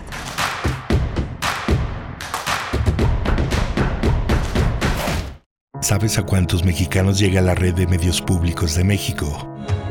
La red está presente en cada uno de los estados del país y unidos llegamos a más de 94 millones de mexicanos. Somos la red. ¿Y tú? Eres parte de ella. Las radiodifusoras y televisoras públicas estamos a tu servicio, al servicio de México. Nadie puede retener tu credencial para votar, presionar o comprar tu voto, amenazar tu empleo para decirte por quién votar, condicionar trámites, servicios públicos o programas sociales, utilizar recursos o servicios públicos en apoyo a una candidatura o partido político. Denuncia en la FEPADE de la Fiscalía General de Justicia, Ciudad de México, 800 133 72 33, www.denunciadigital.cdmx.gov.mx o en cualquier agencia del Ministerio Público. Este 6 de junio, millones de mexicanas y mexicanos iremos a votar. Las casillas abrirán desde las 8 de la mañana y cerrarán a las 6 de la tarde. Y es muy importante que sepas que si estás formada o formado en la fila al cierre de la casilla, podrás votar. Recuerda, hay una boleta esperándote. No olvides tu INE, tu cubrebocas y si lo prefieres, lleva tu propia pluma. El INE implementará medidas sanitarias para cuidarnos. El 6 de junio, votar es seguro. INE. En este periodo electoral, la Fiscalía General de Justicia del Estado de México, a través de la Fiscalía Especializada en Materia de Delitos Electorales, te brinda atención en caso de ser testigo o víctima de un delito electoral. Ofrecerte dinero a cambio de tu voto, recoger tu credencial para votar, condicionar tu voto mediante cualquier presión o amenaza, son solo algunos de ellos. Infórmate. Cualquier anomalía, repórtala al 01800 7028 770 en nuestras redes sociales o en la aplicación móvil FGJ Domex, disponible de manera gratuita. La ciencia que somos. La ciencia que somos. Iberoamérica al aire. Conoce la voz de la ciencia a través de cápsulas, reportajes, entrevistas y reportes en vivo. Viernes de 10 a 11 horas por el 96.1 FM. O sigue nuestra transmisión live y consulta nuestro podcast radiopodcast.unam.mx. Que somos. Iberoamérica al aire. Una coproducción de Radio UNAM y las direcciones de divulgación de la ciencia y de las humanidades.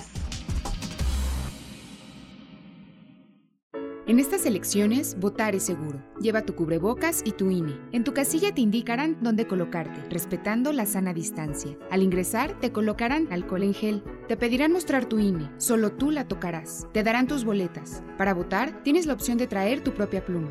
Te aplicarán tinta indeleble. Sigue las instrucciones de las personas funcionarias de casilla. Nos vamos a cuidar y te vamos a cuidar. El 6 de junio, votar es seguro. Contamos todas, contamos todos. INE. ¿Cómo defiende los derechos político-electorales el Tribunal Electoral?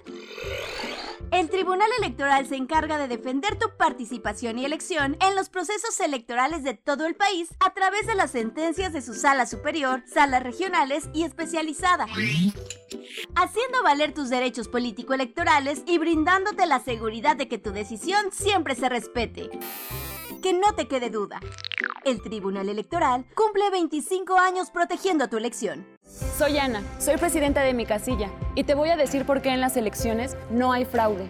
Porque la documentación electoral está hecha con estrictas medidas de seguridad para protegerla de cualquier falsificación. Porque se nos coloca tinta indeleble para que las personas podamos votar solo una vez. Porque tenemos una credencial para votar y una lista nominal confiables. Y lo más importante, porque somos las y los ciudadanos quienes contamos los votos de nuestras vecinas y vecinos. Por eso, no hay fraude. INE.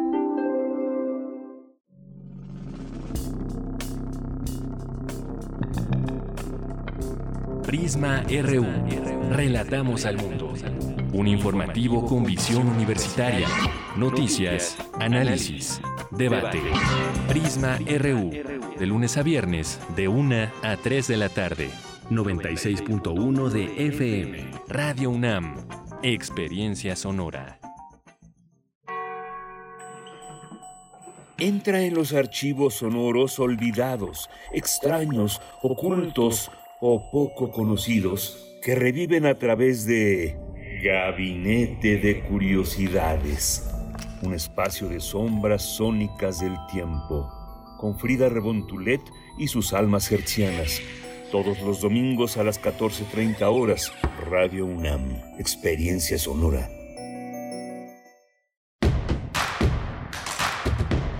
Encuentra la música de primer movimiento día a día en el Spotify de Radio UNAM y agréganos a tus favoritos.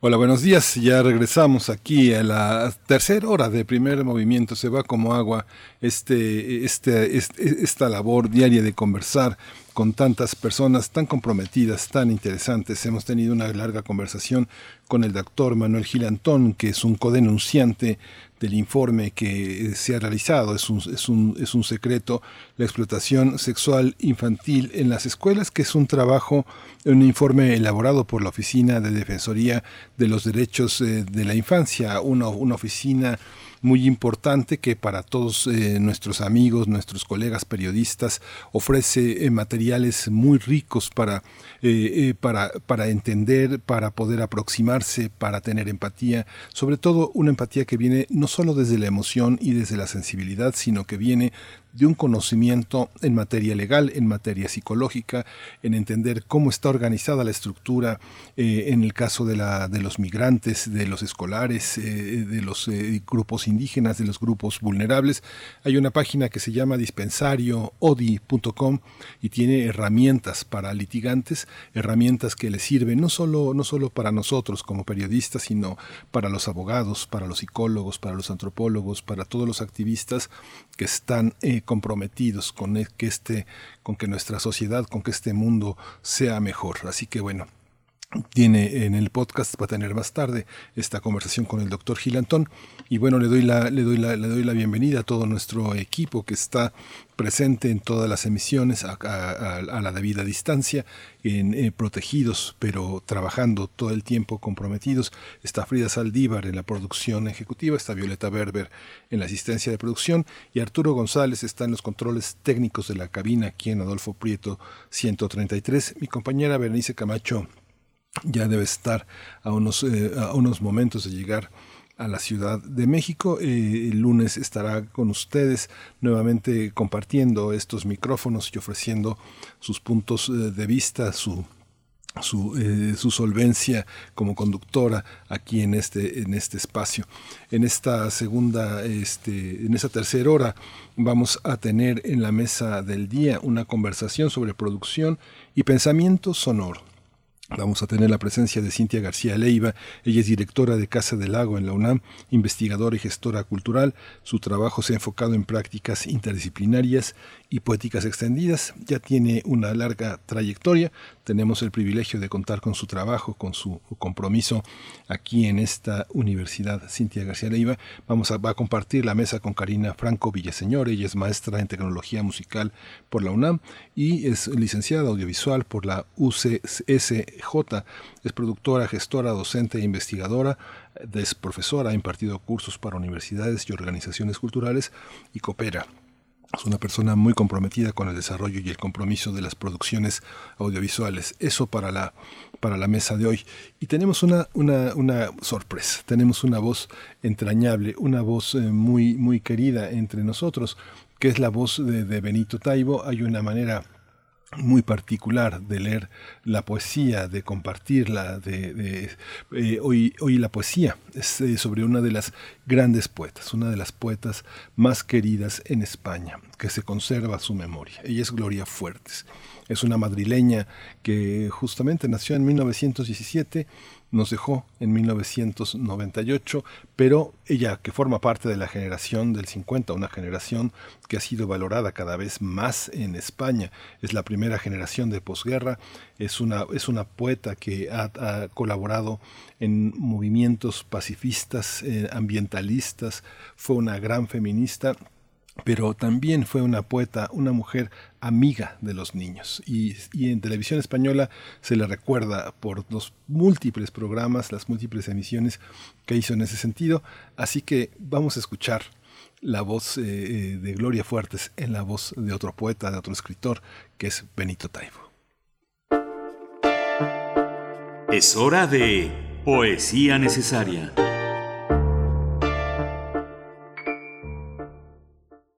Hola, soy Benito Taibo. Los amigos del primer movimiento me invitaron a decir uno de los poemas de poesía necesaria. Lo agradezco enormemente el espacio. Y viene con nosotros Gloria Fuertes, poeta madrileña de la generación de los 50, tal vez la más importante mujer de su generación. Cuando te nombran, cuando te nombran me roban un poquito de tu nombre. Parece mentira que media docena de letras digan tanto.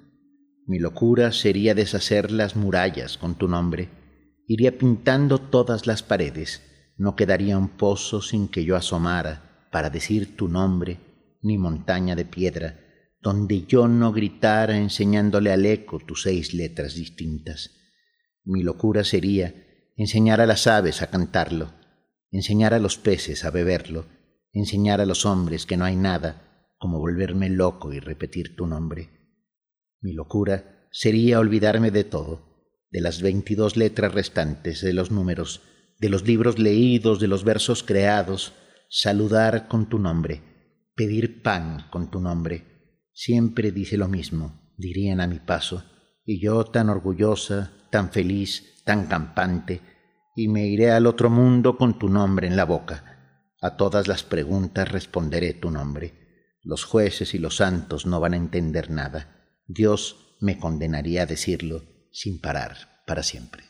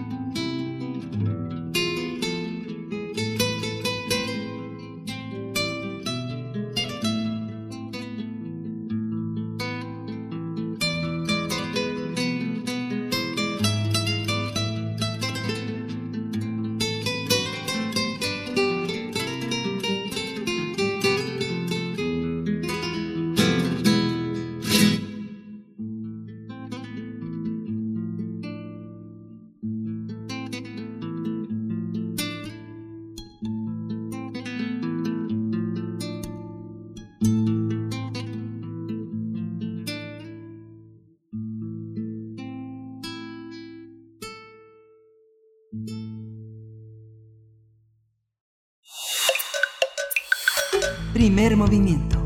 Hacemos comunidad. La mesa del día.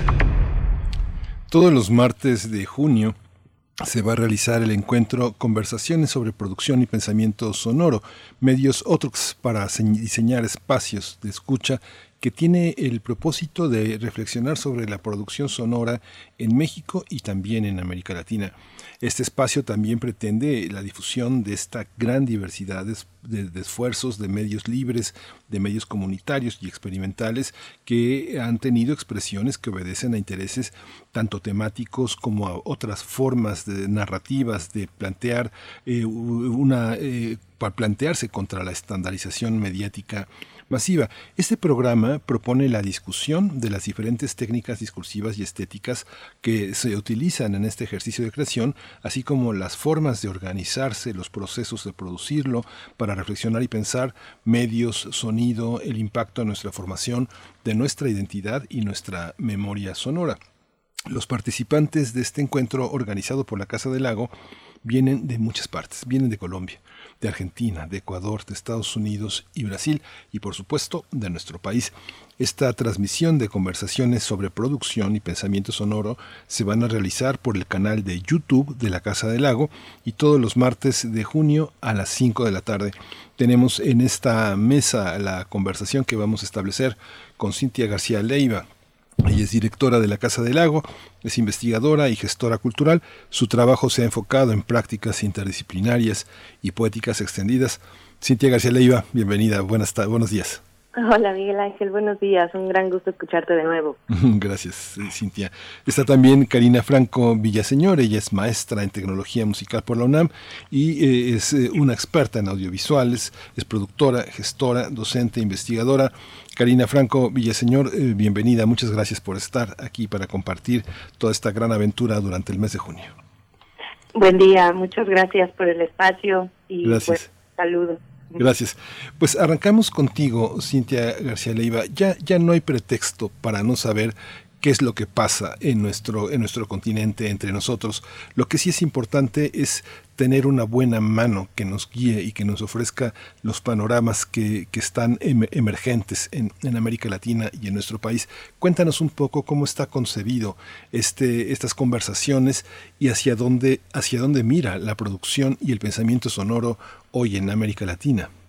Claro que sí, Miguel Ángel. Pues bueno, muchísimas gracias también por el espacio. Saludo con mucho gusto a Karina, que ha sido pues el motor fundamental para que logremos este, este ciclo junto con otras coordinadoras y que en efecto formula y coordina y articula un ciclo de conversaciones que bien decías no solo abre el espectro a lo que está pasando en nuestro país en Latinoamérica, sino que creo que tiene dos ejes fundamentales que no pueden desvincularse de la práctica sonora. Uno es la perspectiva de género. A mí me parece central que este ciclo esté armado desde la mirada de especialistas, mujeres que trabajan activamente con el sonido desde la grabación de audio, no solo la ejecución, sino la grabación, el paisaje sonoro, la historia misma de la música y de las narrativas alrededor de la música, sino que están también trayendo esas miradas y esa apuesta, digamos, desde la mirada también eh, de, de, las mujeres que estamos haciendo gestión en sonido, eh, y eso me parece central. El otro eje es, por supuesto, el que tiene que ver con la idea de resistencia, como de hecho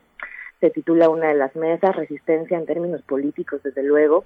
Y en esos dos ejes, la perspectiva de género y la perspectiva política, creo que es mucho más fácil lograr una mirada así tan amplia a Latinoamérica, porque son esos dos ejes también los que están moviendo muchos motores en otras eh, disciplinas. Y nuevamente, eh, pensar ahora lo que está pasando en música, pero también en todo tipo de gestiones, en todo tipo de resistencias, no puede desvincularse de estos dos ejes, me parece. Y eso creo que hace este ciclo tan especial, tan necesario, eh, y, y, bueno, que ha empezado ya la semana pasada también de manera fuerte. Sí, en este sentido, Karina, Karina Franco Villaseñor, ¿cómo, eh, cómo, cómo observas también este comentario? Y, bueno, en, en, cuanto a la pregunta, eh, ¿cómo, ¿cómo está Latinoamérica frente a, toda esta, a todo este tema de la producción y el pensamiento sonoro? Pues eh, gracias, gracias por, por el espacio, por la pregunta. Un gusto también convivir por acá con, con en este en este en estos minutos con, con Cintia, quien nos ha apoyado muchísimo para eh, hacer realidad este giro de un proyecto un poco de más largo aliento. Eh, pues en, en, en síntesis, más o menos, comentarles que hemos pensado este conversatorio como un espacio de encuentro para diferentes medios de escucha en el amplio formato que puede involucrar esa expresión, porque pues es una inquietud eh, que surge a partir de diferentes prácticas de investigadoras con sonido y música. Eh, somos realizadoras, hay compositoras y eh, también eh, dentro de la coordinación eh, pues existen estos eh, complementos del pensamiento que proponen disciplinas como la antropología, la historia y los estudios culturales. Coincidimos entre las coordinadoras que hace falta un espacio de profesionalización que resuelva esa tensión entre teoría y técnica y queremos, bueno, buscamos que a esa reflexión se sumen diferentes iniciativas que enmarcan ejemplos a preguntas sobre los recursos implicados en la producción sonora, desde sus consideraciones tecnológicas hacia sus impactos ecológicos, geopolíticos y socioculturales. Con esa intención buscamos abrir esta reflexión hacia las cinco mesas que parten de cuestionarnos qué búsquedas están tejiendo hoy, hacia qué posibilidades se expanden y qué herramientas se involucran en la producción. Y en ese sentido surgen estos cinco ejes que organizamos en cinco sesiones cada martes de junio para pensar en conjunto las diversas narrativas, los medios, las identidades, las resistencias y los movimientos en la práctica sonora y musical contemporánea por América Latina. Convocamos a estas colectivas y organizaciones, eh, productoras, gestoras, investigadoras, que me parece detonan en común formas de preguntarnos por lo sonoro en su relación arraigada a territorios concretos y que suelen quedar en un campo liminar de análisis. Eh, creo que en conjunto se teje de proponer cuestiones tecnopolíticas ligadas a la complejidad de establecer criterios de expresividad sonora. Y ahí es que proponemos estas cinco aristas de reflexión. qué, qué, interesante. Bueno, no, no, es un terreno, no es un terreno de, eh, digamos que de mi especialidad, pero me he asomado muchas veces a esta experiencia de no entender, de medio entender y de entender una parte.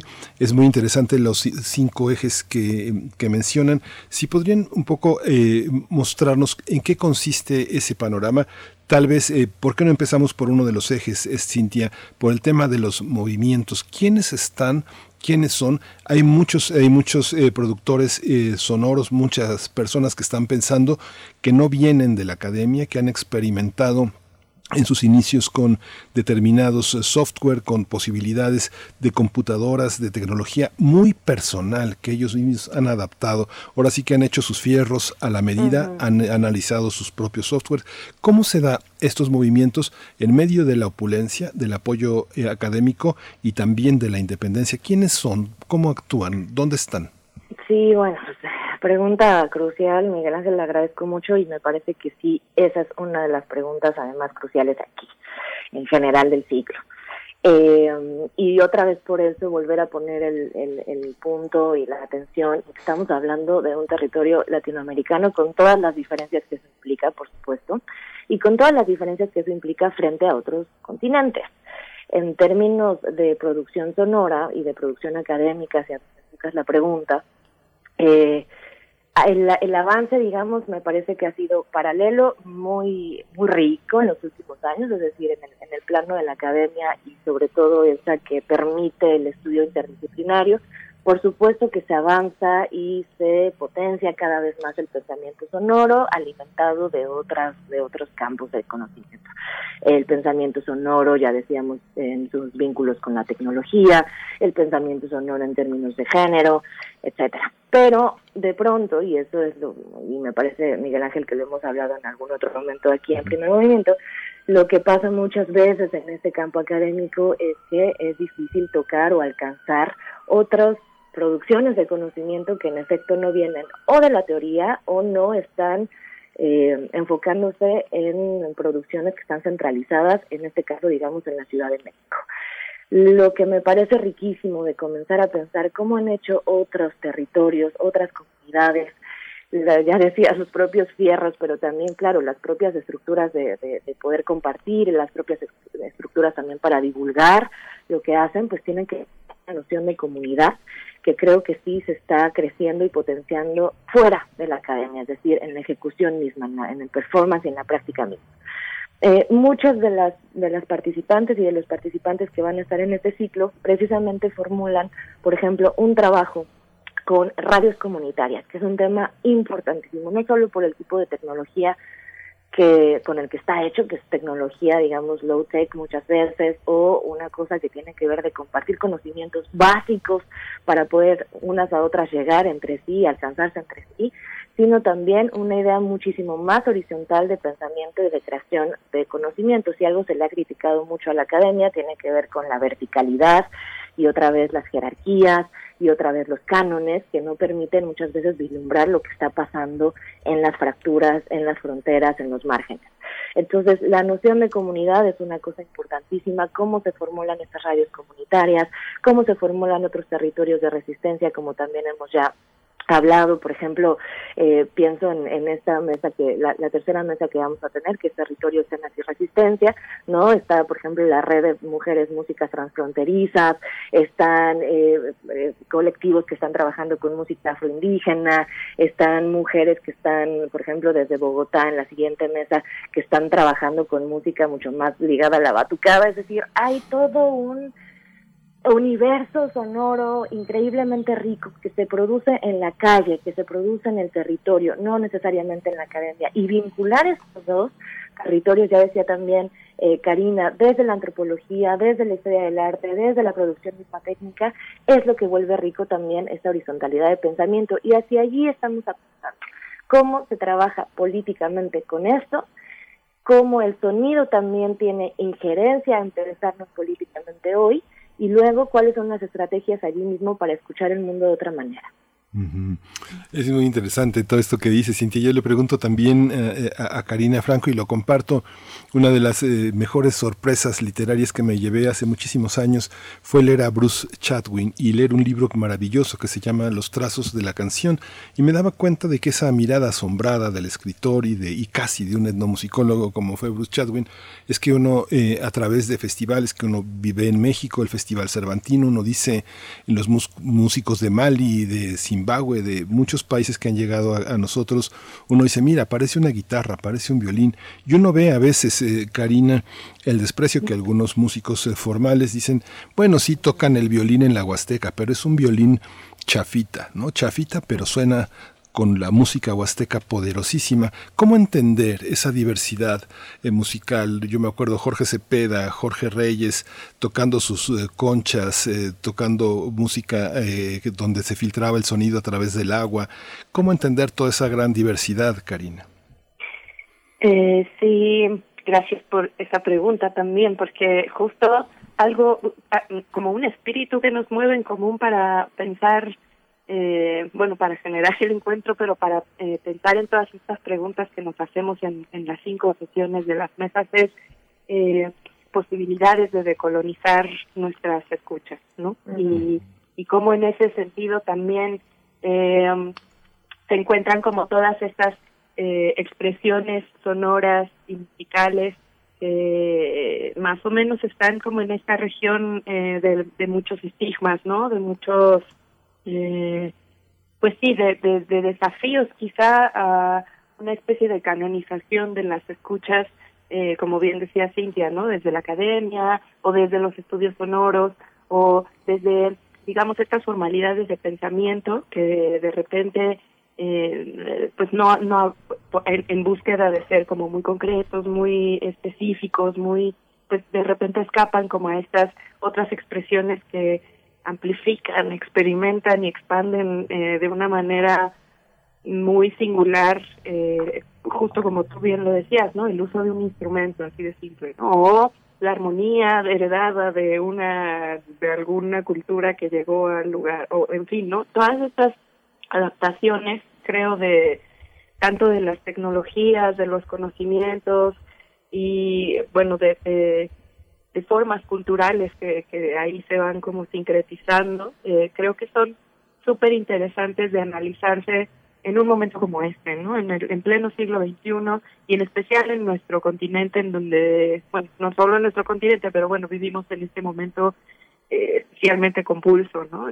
Eh, pues políticamente, como bien decía eh, también, tenemos como eh, demasiadas eh, narrativas y discursos que están eh, cruzándose desde eh, niveles de información hacia las sociedades que también impactan al desarrollo cultural, ¿no? Y que evidentemente, eh, bueno, de alguna manera estos eh, ejemplos que hemos reunido, esta, esta convocatoria y este crisol de diferentes producciones, enmarcan de alguna manera este esfuerzo de eh, trabajar desde un esfuerzo de colonial de escuchas, ¿no? Producir desde eh, otro tipo de formatos, es decir, buscar una identidad que no necesariamente eh, tira como a estas eh, aspiraciones de en el primer mundo se hace así y entonces la industria en nuestro territorio tendría que ser así porque los formatos son así. Es, es como preguntarnos también por estas estandarizaciones y estas implicaciones discursivas que están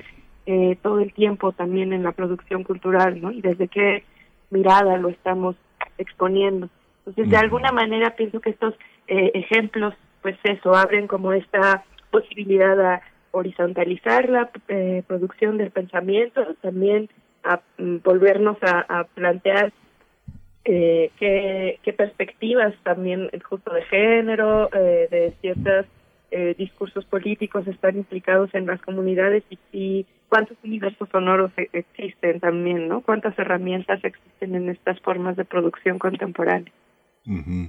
Escucho tan tranquila hablando de todo esto de una manera tan suave y tan empática a Karina Franco, Cintia García, que en realidad de lo que está hablando Karina Franco es de un cambio y aceptar los cambios y provocarlos. ¿Cómo se hace? ¿Cómo eh, eh, la universidad es el lugar más propicio? Estamos en, en la parte de difusión cultural de la universidad y de alguna manera este espacio eh, que, que, ofrece todo el ámbito de la, de la coordinación de difusión cultural de, esta, de, este espacio sin, sin fronteras y transfronterizo es eh, también un poco también eh, sacudir la, la, polilla, el polvo que sobre algunas producciones académicas tenemos. Esto es, es, es complejo pensar el espacio de la Casa del Lago, que siempre ha sido innovador desde los años 50, como un espacio donde estamos obligados a repensar muchas de nuestras certezas. Un poco, ¿qué significa la universidad en todo este proceso y cómo es observada la, la, universidad, la UNAM, desde lo académico, desde América Latina, y cómo observa la UNAM América Latina desde el mundo académico en cuanto a la producción sonora, Cintia? Ah, bueno, bien interesante. Eh, partimos de dos territorios bien cercanos, pero por supuesto con sus propias particularidades y desde ambos eh, siento que se pueden describir cosas tal vez distintas. Por un lado, ya decías, la coordinación de difusión cultural, de la que Casa Lago depende y responde, por supuesto, con unos ejes que además han estado impulsando en los últimos años, ejes particulares que son eh, diversidad, inclusión, por un lado, por supuesto una atención a lo que ocurre precisamente en un territorio, es decir, atención geolocalizada a lo que nos pasa y a lo que nos mueve y una atención también a la producción de pensamiento joven, emergente. Me parece que son tres, obviamente hay muchísimos más, pero son tres centrales que mueven en efecto cómo gestionamos y cómo vamos programando y cómo vamos pensando. Y esto responde y es en paralelo con lo que pasa en el territorio académico. Cuando estamos hablando, creo, de gestión cultural, y estamos atendiendo estos ejes. Por un lado vemos hacia adentro, es decir, que están haciendo nuestras y nuestros jóvenes universitarios, que están pensando, que están deseando, qué se puede promover para también atender a esta dimensión crucial para nuestras vidas, que es la cultura, y qué se puede también criticar desde allí. Como un terreno un poco escabroso, porque por un lado, por supuesto, eh, requiere una autocrítica, pues siempre moverse también y requiere uno siempre estarse saltando a cosas nuevas y este de verdad está jugando y está proponiendo eh, la innovación que decías o la experimentación y apostar a la experimentación siempre tiene sus aristas, por supuesto. Entonces, ¿cómo lidiar con este doble, doble eje o doble terreno que es atender a una mirada propia, es decir, nuestros jóvenes que están deseando, y luego también una responsabilidad como institución, que es cómo estar siempre construyendo una inclusión pues mucho mayor y mucho más real. Ahí es donde creo que está que está la pregunta también sobre esta mirada tan necesaria hacia afuera. Entonces, para poder entender el pensamiento de los y las jóvenes universitarias, tenemos también que mirar a una juventud extendida en crisis, que es la latinoamericana y por supuesto la global. Pero en términos de América Latina tenemos instituciones precarizadas en tanto estructuras y en tanto pensamiento. Tenemos muchos elementos también conservadores que hay que estar moviendo y hay que estar criticando. Y tenemos mucha falta de atención otra vez a lo que pasa en la calle. Me parece que esa es una de las tareas que impulsa, está promoviendo la universidad, que es conocer realmente el corazón que la mueve, realmente el músculo pues que le permite andar y para el que hace todo, que son estas y estos jóvenes, y por otro lado atender a qué está faltando allí, qué está faltando en esa emergencia que nosotros mismos podemos promover abriendo mucho más las puertas. No sé si he sido clara con esto, pero creo que eso es una ida y vuelta hacia la mirada retrospectiva, quiénes somos, qué hacemos y para quiénes trabajamos, y luego qué está pasando en el contexto por fuera, qué está pasando en el contexto general y cómo podemos acercarnos mucho más a eso, más allá de discursos otra vez hegemónicos o de programación, en el caso de la música, pues clásica y no mover, buscar qué ocurre otra vez en la calle. Sí, sí, sí, sí es, es muy complejo, Cintia, pero sí es eh, bastante clara la, la, perspectiva. Yo te preguntaría, Karina, Karina Franco Villaseñor, maestra en tecnología musical por la UNAM y partícipe de este, de este gran encuentro de conversaciones sobre producción y pensamiento sonoro, ¿cómo, eh, eh, ¿cuáles son las diferencias, las distancias entre la producción colectiva y la producción personal, individual, artística, porque eh, ahora en este panorama que ustedes trazan de América Latina está la evidencia de que hay una, una cuestión también comunitaria, grupal y, colectiva en distintos niveles, lo grupal, este, que, que determina gran parte de estas producciones. ¿Cuál es lo individual y cuál es lo colectivo? ¿Qué le pertenece a un momento, a un movimiento, a un contexto particular? ¿Y qué, y qué queda como producciones autorales? ¿Existe esa distinción? ¿Podemos hablar de esa distinción, Karina? Eh, sí, sí, sí, definitivamente. Yo creo que las producciones autorales, pues en concreto, responden como a búsquedas pues individuales, ¿no? Como bien decías, ¿no? hay, hay como inquietudes ahí muy puntuales y a diferencia de estas eh, este, estos tipos de producciones a los que apelamos ahora que son más pues eso comunitarias desde otra perspectiva del uso de los medios no medios comunitarios como se conocen radios libres este este otro tipo de, de, formas de trabajo responden a intereses más bien colectivos no es decir si bien hay autores implicados ahí en cada parte de las de, la cadena de, de, gestión que, que implica una logística tan grande como hacer una producción, pues eh, la narrativa no responde a inquietudes individuales, sino a intereses un poco más grandes y colectivos, ¿no? Y creo que en ese sentido, eh, un poco como pensando en, la pregunta anterior eh, sobre la universidad, eh, digo, yo no podría responder por la UNAM, por supuesto, pero como formadora universitaria, eh, algo que me que me interpela y que conecta, creo, esta pregunta sobre lo colectivo y lo individual es también como pensar en estas juventudes que eh, actualmente en América Latina están como bastante más comprometidas con, con lo que sucede eh, sociopolíticamente en sus territorios, ¿no? Y cómo también desde la producción eh, con herramientas como el arte sonoro, el paisaje sonoro, eh, eh, o sea, herramientas, no, no son, no son, no, no se quedan, digamos, solo en este en este tipo de, trabajo, sino que utilizan realmente diferentes gamas de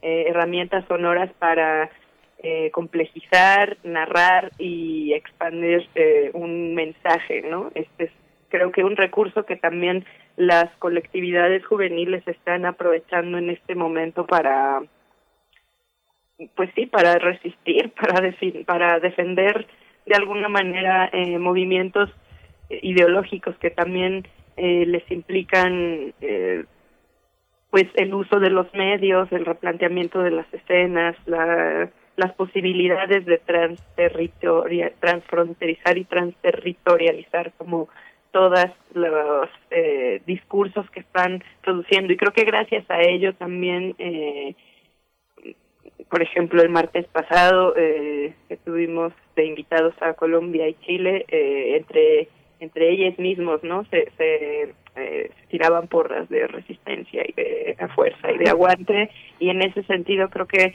eh, replantearnos las tecnologías y los usos más allá de intereses eh, pues eso individuales eh, pueden ser también como una herramienta eh, constructiva y de, de transdisciplinariedad muy necesaria dentro de los aprendizajes contemporáneos. Yo, ahí, yo ahí eh, Miguel Ángel, quisiera sumar también una una cosa que pasó cuando Karina eh, pues se aproximó a Casa del Lago para programar esto y que me parece también central, que era parte de su programa, eh, y era ir a la calle. Este programa tenía inicialmente una voluntad no solamente de pensar y compartir ese pensamiento entre todas y todos los invitados, sino promover también en la práctica misma la grabación de lo que ocurre en la calle. Y creo que era también central en ese pensamiento de nuevo de idas y vueltas entre lo individual y lo colectivo, entre América Latina y México, entre la universidad y otros espacios, este volver de cerca a tomar el pulso sonoro y el pulso de la calle frente a eh, pensar colectivamente qué ocurre en nuestras distintas calles eh, aceleraba también este motor. Ahora, por supuesto, por la contingencia se decidió finalmente lanzar el programa de esta manera, que es riquísimo, que nos permite pues este programa internacional y que nos permite estar pasando de Bogotá a Buenos Aires, ¿no? Y de Santiago a Ciudad de México, eso es riquísimo y hay que valorarlo y creo que sí tiene que eh, también destacarse esa ventaja de poder hacerlo así, pero ojalá que pronto también ese motor que nos guía Karina al resto de las coordinadoras, que es tocar la calle y sobre eso trabajar, eh, se pueda recuperar y sin duda es algo que vamos a impulsar también. Esto lo decía eso, no solo como anécdota, pues, para contar lo que ha ocurrido y cómo estaba planteado, sino porque creo que sin esos cuerpos en presencia, eh, de nuevo, nos quedamos en la abstracción y en la teoría, y todo este programa se ha pensado desde el cuerpo. Fíjate que, bueno, eh, vuelvo contigo, Cintia. Yo no sé si eh, mm, eh, en algún momento, ahora que hablan de, estar en la calle, yo no sé si en algún momento ustedes vieron la película Ya no, ya no estoy aquí de Fernando Frías de la Parra. Es curioso cómo, por ejemplo, suena, suena el acordeón, pero no es el acordeón que de pronto irrumpe en el gran silencio o irrumpe con Celso Piña, este, o que viene de estos grandes autores que siempre están presentes en el Festival del Vallenato en Colombia, que a pesar de las FARC y de la guerra y de lo que sea, no ha dejado. Ahora este se hizo a distancia el año pasado, se va a hacer en octubre, pero toda esta autoría del acordeón, de pronto en una película como Ya no estoy aquí, de pronto no sabemos quiénes son los autores del, acordeón. Hay una parte de la música colectiva actual que esté en ese sentido, digamos que están los oídos abiertos para esas producciones, la, grabación permite que, este, se, eh, que quede el testimonio y que se pueda repetir y, reproducir en otros ámbitos esta música, ¿cómo lo observan? Este, Cintia.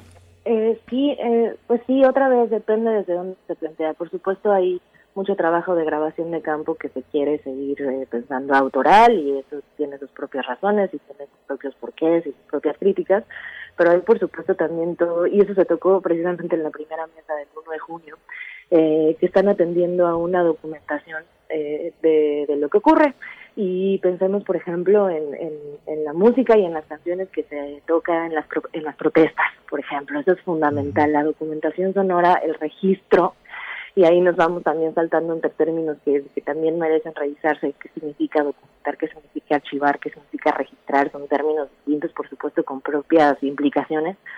Pero esas documentaciones que se hacen de una colectividad, pues eso, son colectivas y se plantean también como documento de primera mano eh, que sirve para muchísimas revisiones posteriores.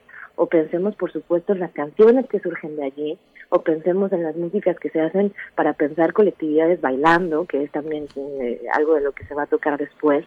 Eh, hay, por supuesto, en este espectro de documentar y de archivar, un impulso también por recoger sonoramente eh, testimonios que no son discursivos, que no parten del lenguaje, sino que parten de un grito colectivo. Y ese grito colectivo es la masa de la que ahorita no sabemos mucho, ese grito colectivo son las voces en común, son las voces en alto, eh, la voz en alto también es como ejercicio político y eso casi siempre es colectivo y en ese sentido la documentación muchas veces se piensa así.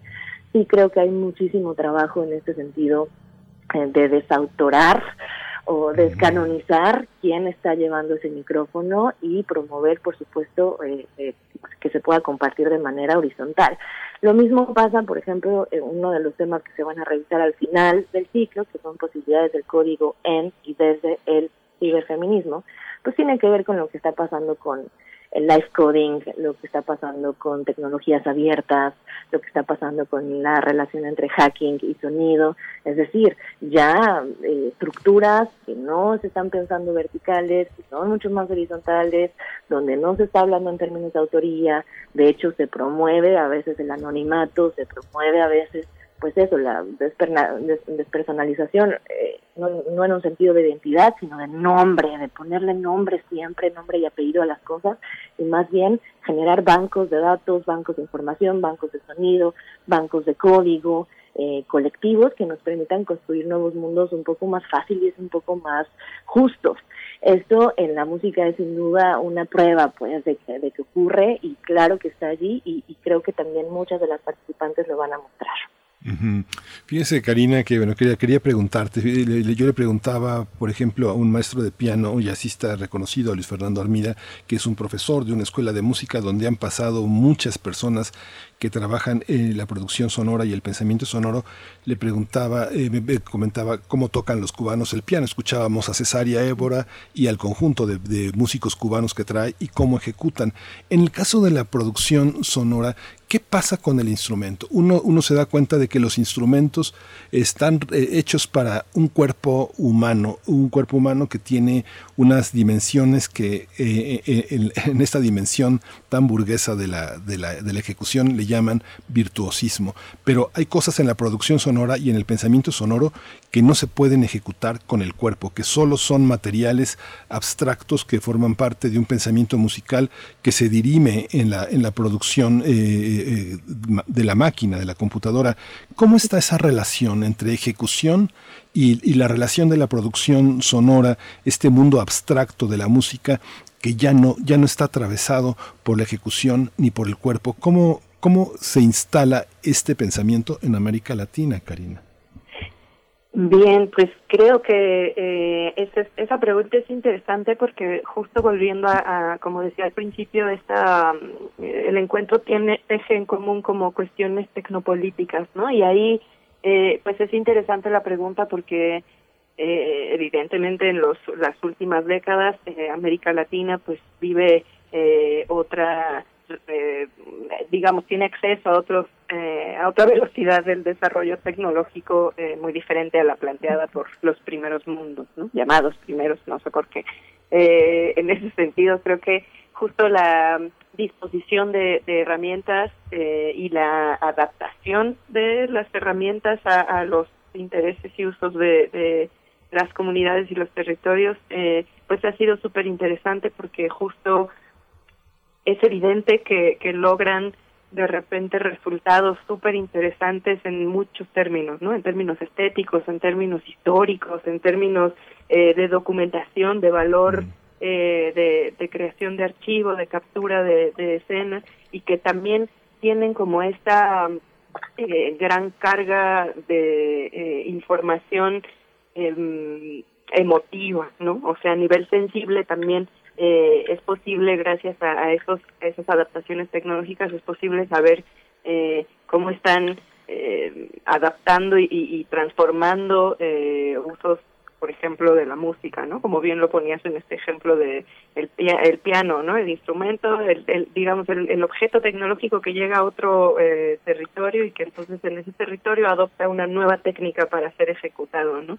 Creo que ahí también eh, las tecnologías en ese sentido han sido eh, transformadas en, en, sus usos y en sus posibilidades, ¿no? Y justo como, como lo señalaba Cintia hace un momentito, eh, la, la, una de las mesas, la última, el gran cierre, se proyecta como un, una especie de eh, concierto en vivo, es, va a ser más como una ponencia performada, ¿no? Uh -huh. Y ese es, es como el giro que también eh, proponemos en, en estas reflexiones que tiene que ver con eh, no solo la, la, ocupa del espacio que puede eh, significar el sonido en las calles, sino también en las redes, ¿no? Y en ese eh, en este otro medio que es sumamente abstracto y todavía más inmaterial, que es hacer código, ¿no? Y sobre todo hacer improvisación, que es lo que las compañeras son especialistas en este sentido.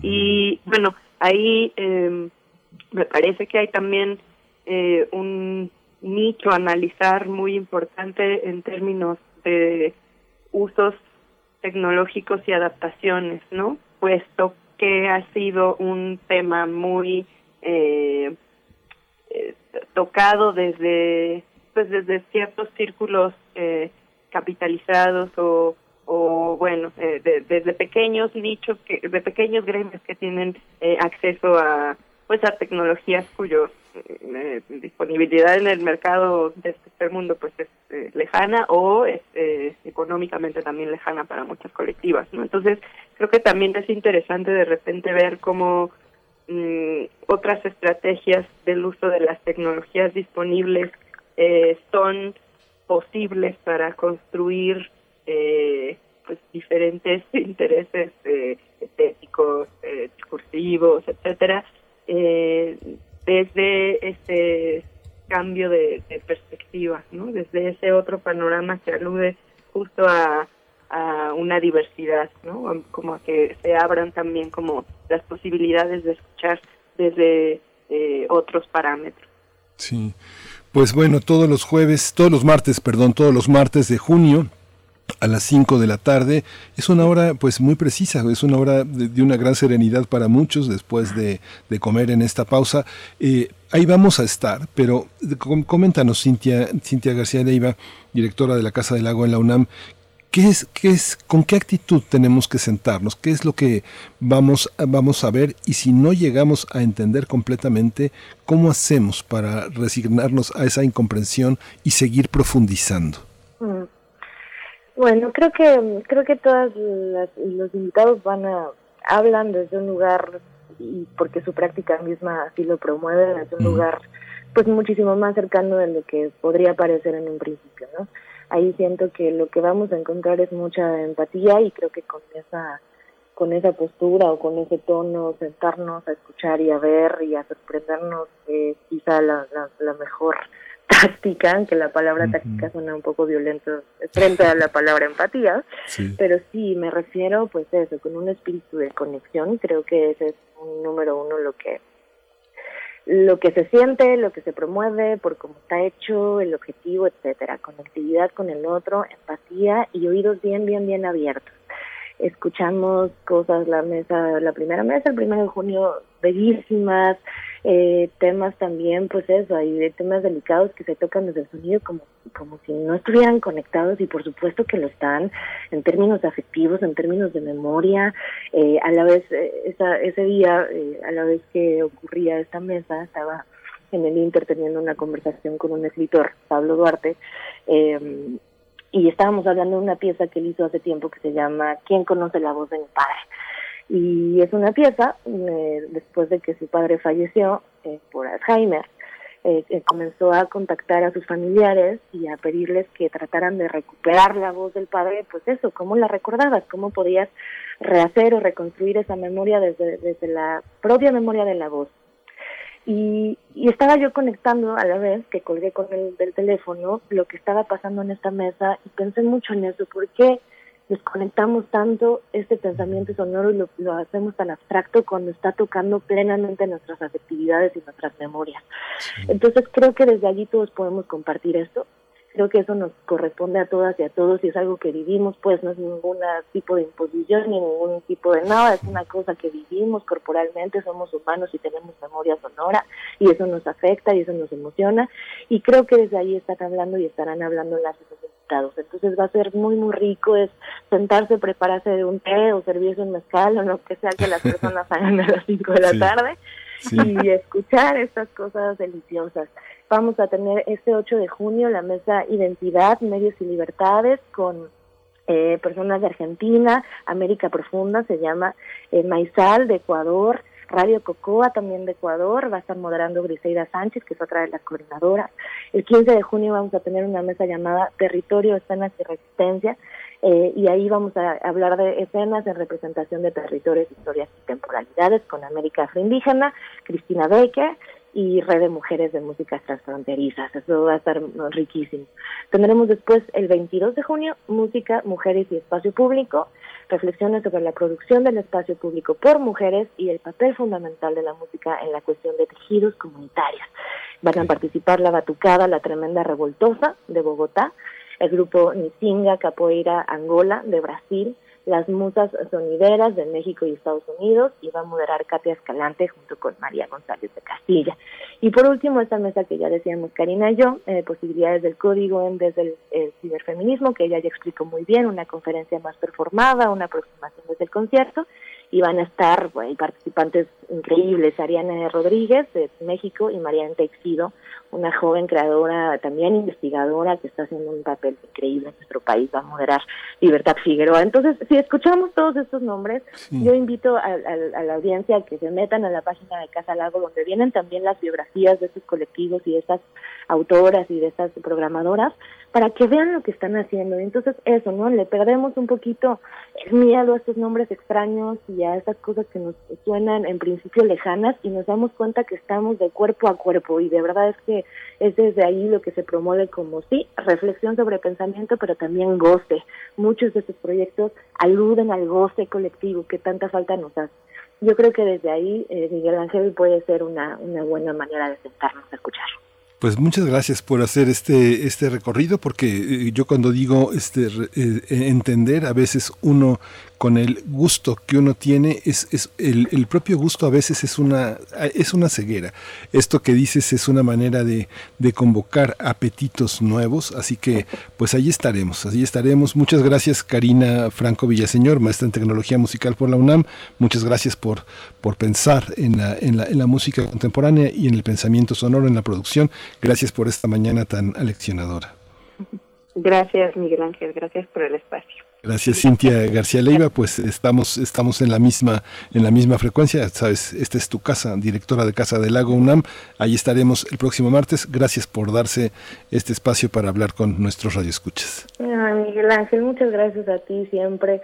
Eh, ya lo he dicho que me gusta mucho tu espacio porque se extiende, ha sido bien rico también escuchar a Karina, como ya decías, tan articulada y tan tan presente, es muy motivante, me parece que eso es lo que se espera en Casa Lago, un gran placer estar en primer movimiento y si no se pierdan este ciclo todos los martes de junio a las 5 de la tarde en el canal de YouTube de Casa del Lago. Mil, mil gracias. Muchas gracias. Pues ya nos vamos, ya casi nos dan las 10, pero nos da tiempo para decirles que lo que sigue es la ciencia que somos, tienen que quedarse. Ángel Figueroa está en la conducción, vamos a hablar de la revista, como ves, vamos a hablar de la, en la, con la red de periodistas de ciencia sobre la relación de consumir alcohol post vacuna y los expertos de la UNAM que están en gen, ¿qué podría generar el cáncer de mama? Es una de las preguntas que nos hacemos y como es viernes de complacencia, para Sergio Mireles nos vamos a despedir con Tanque hoy. Eh, tanque, la pieza es hoy y es Tanque. Esto fue primer movimiento, el mundo desde la universidad. Gracias.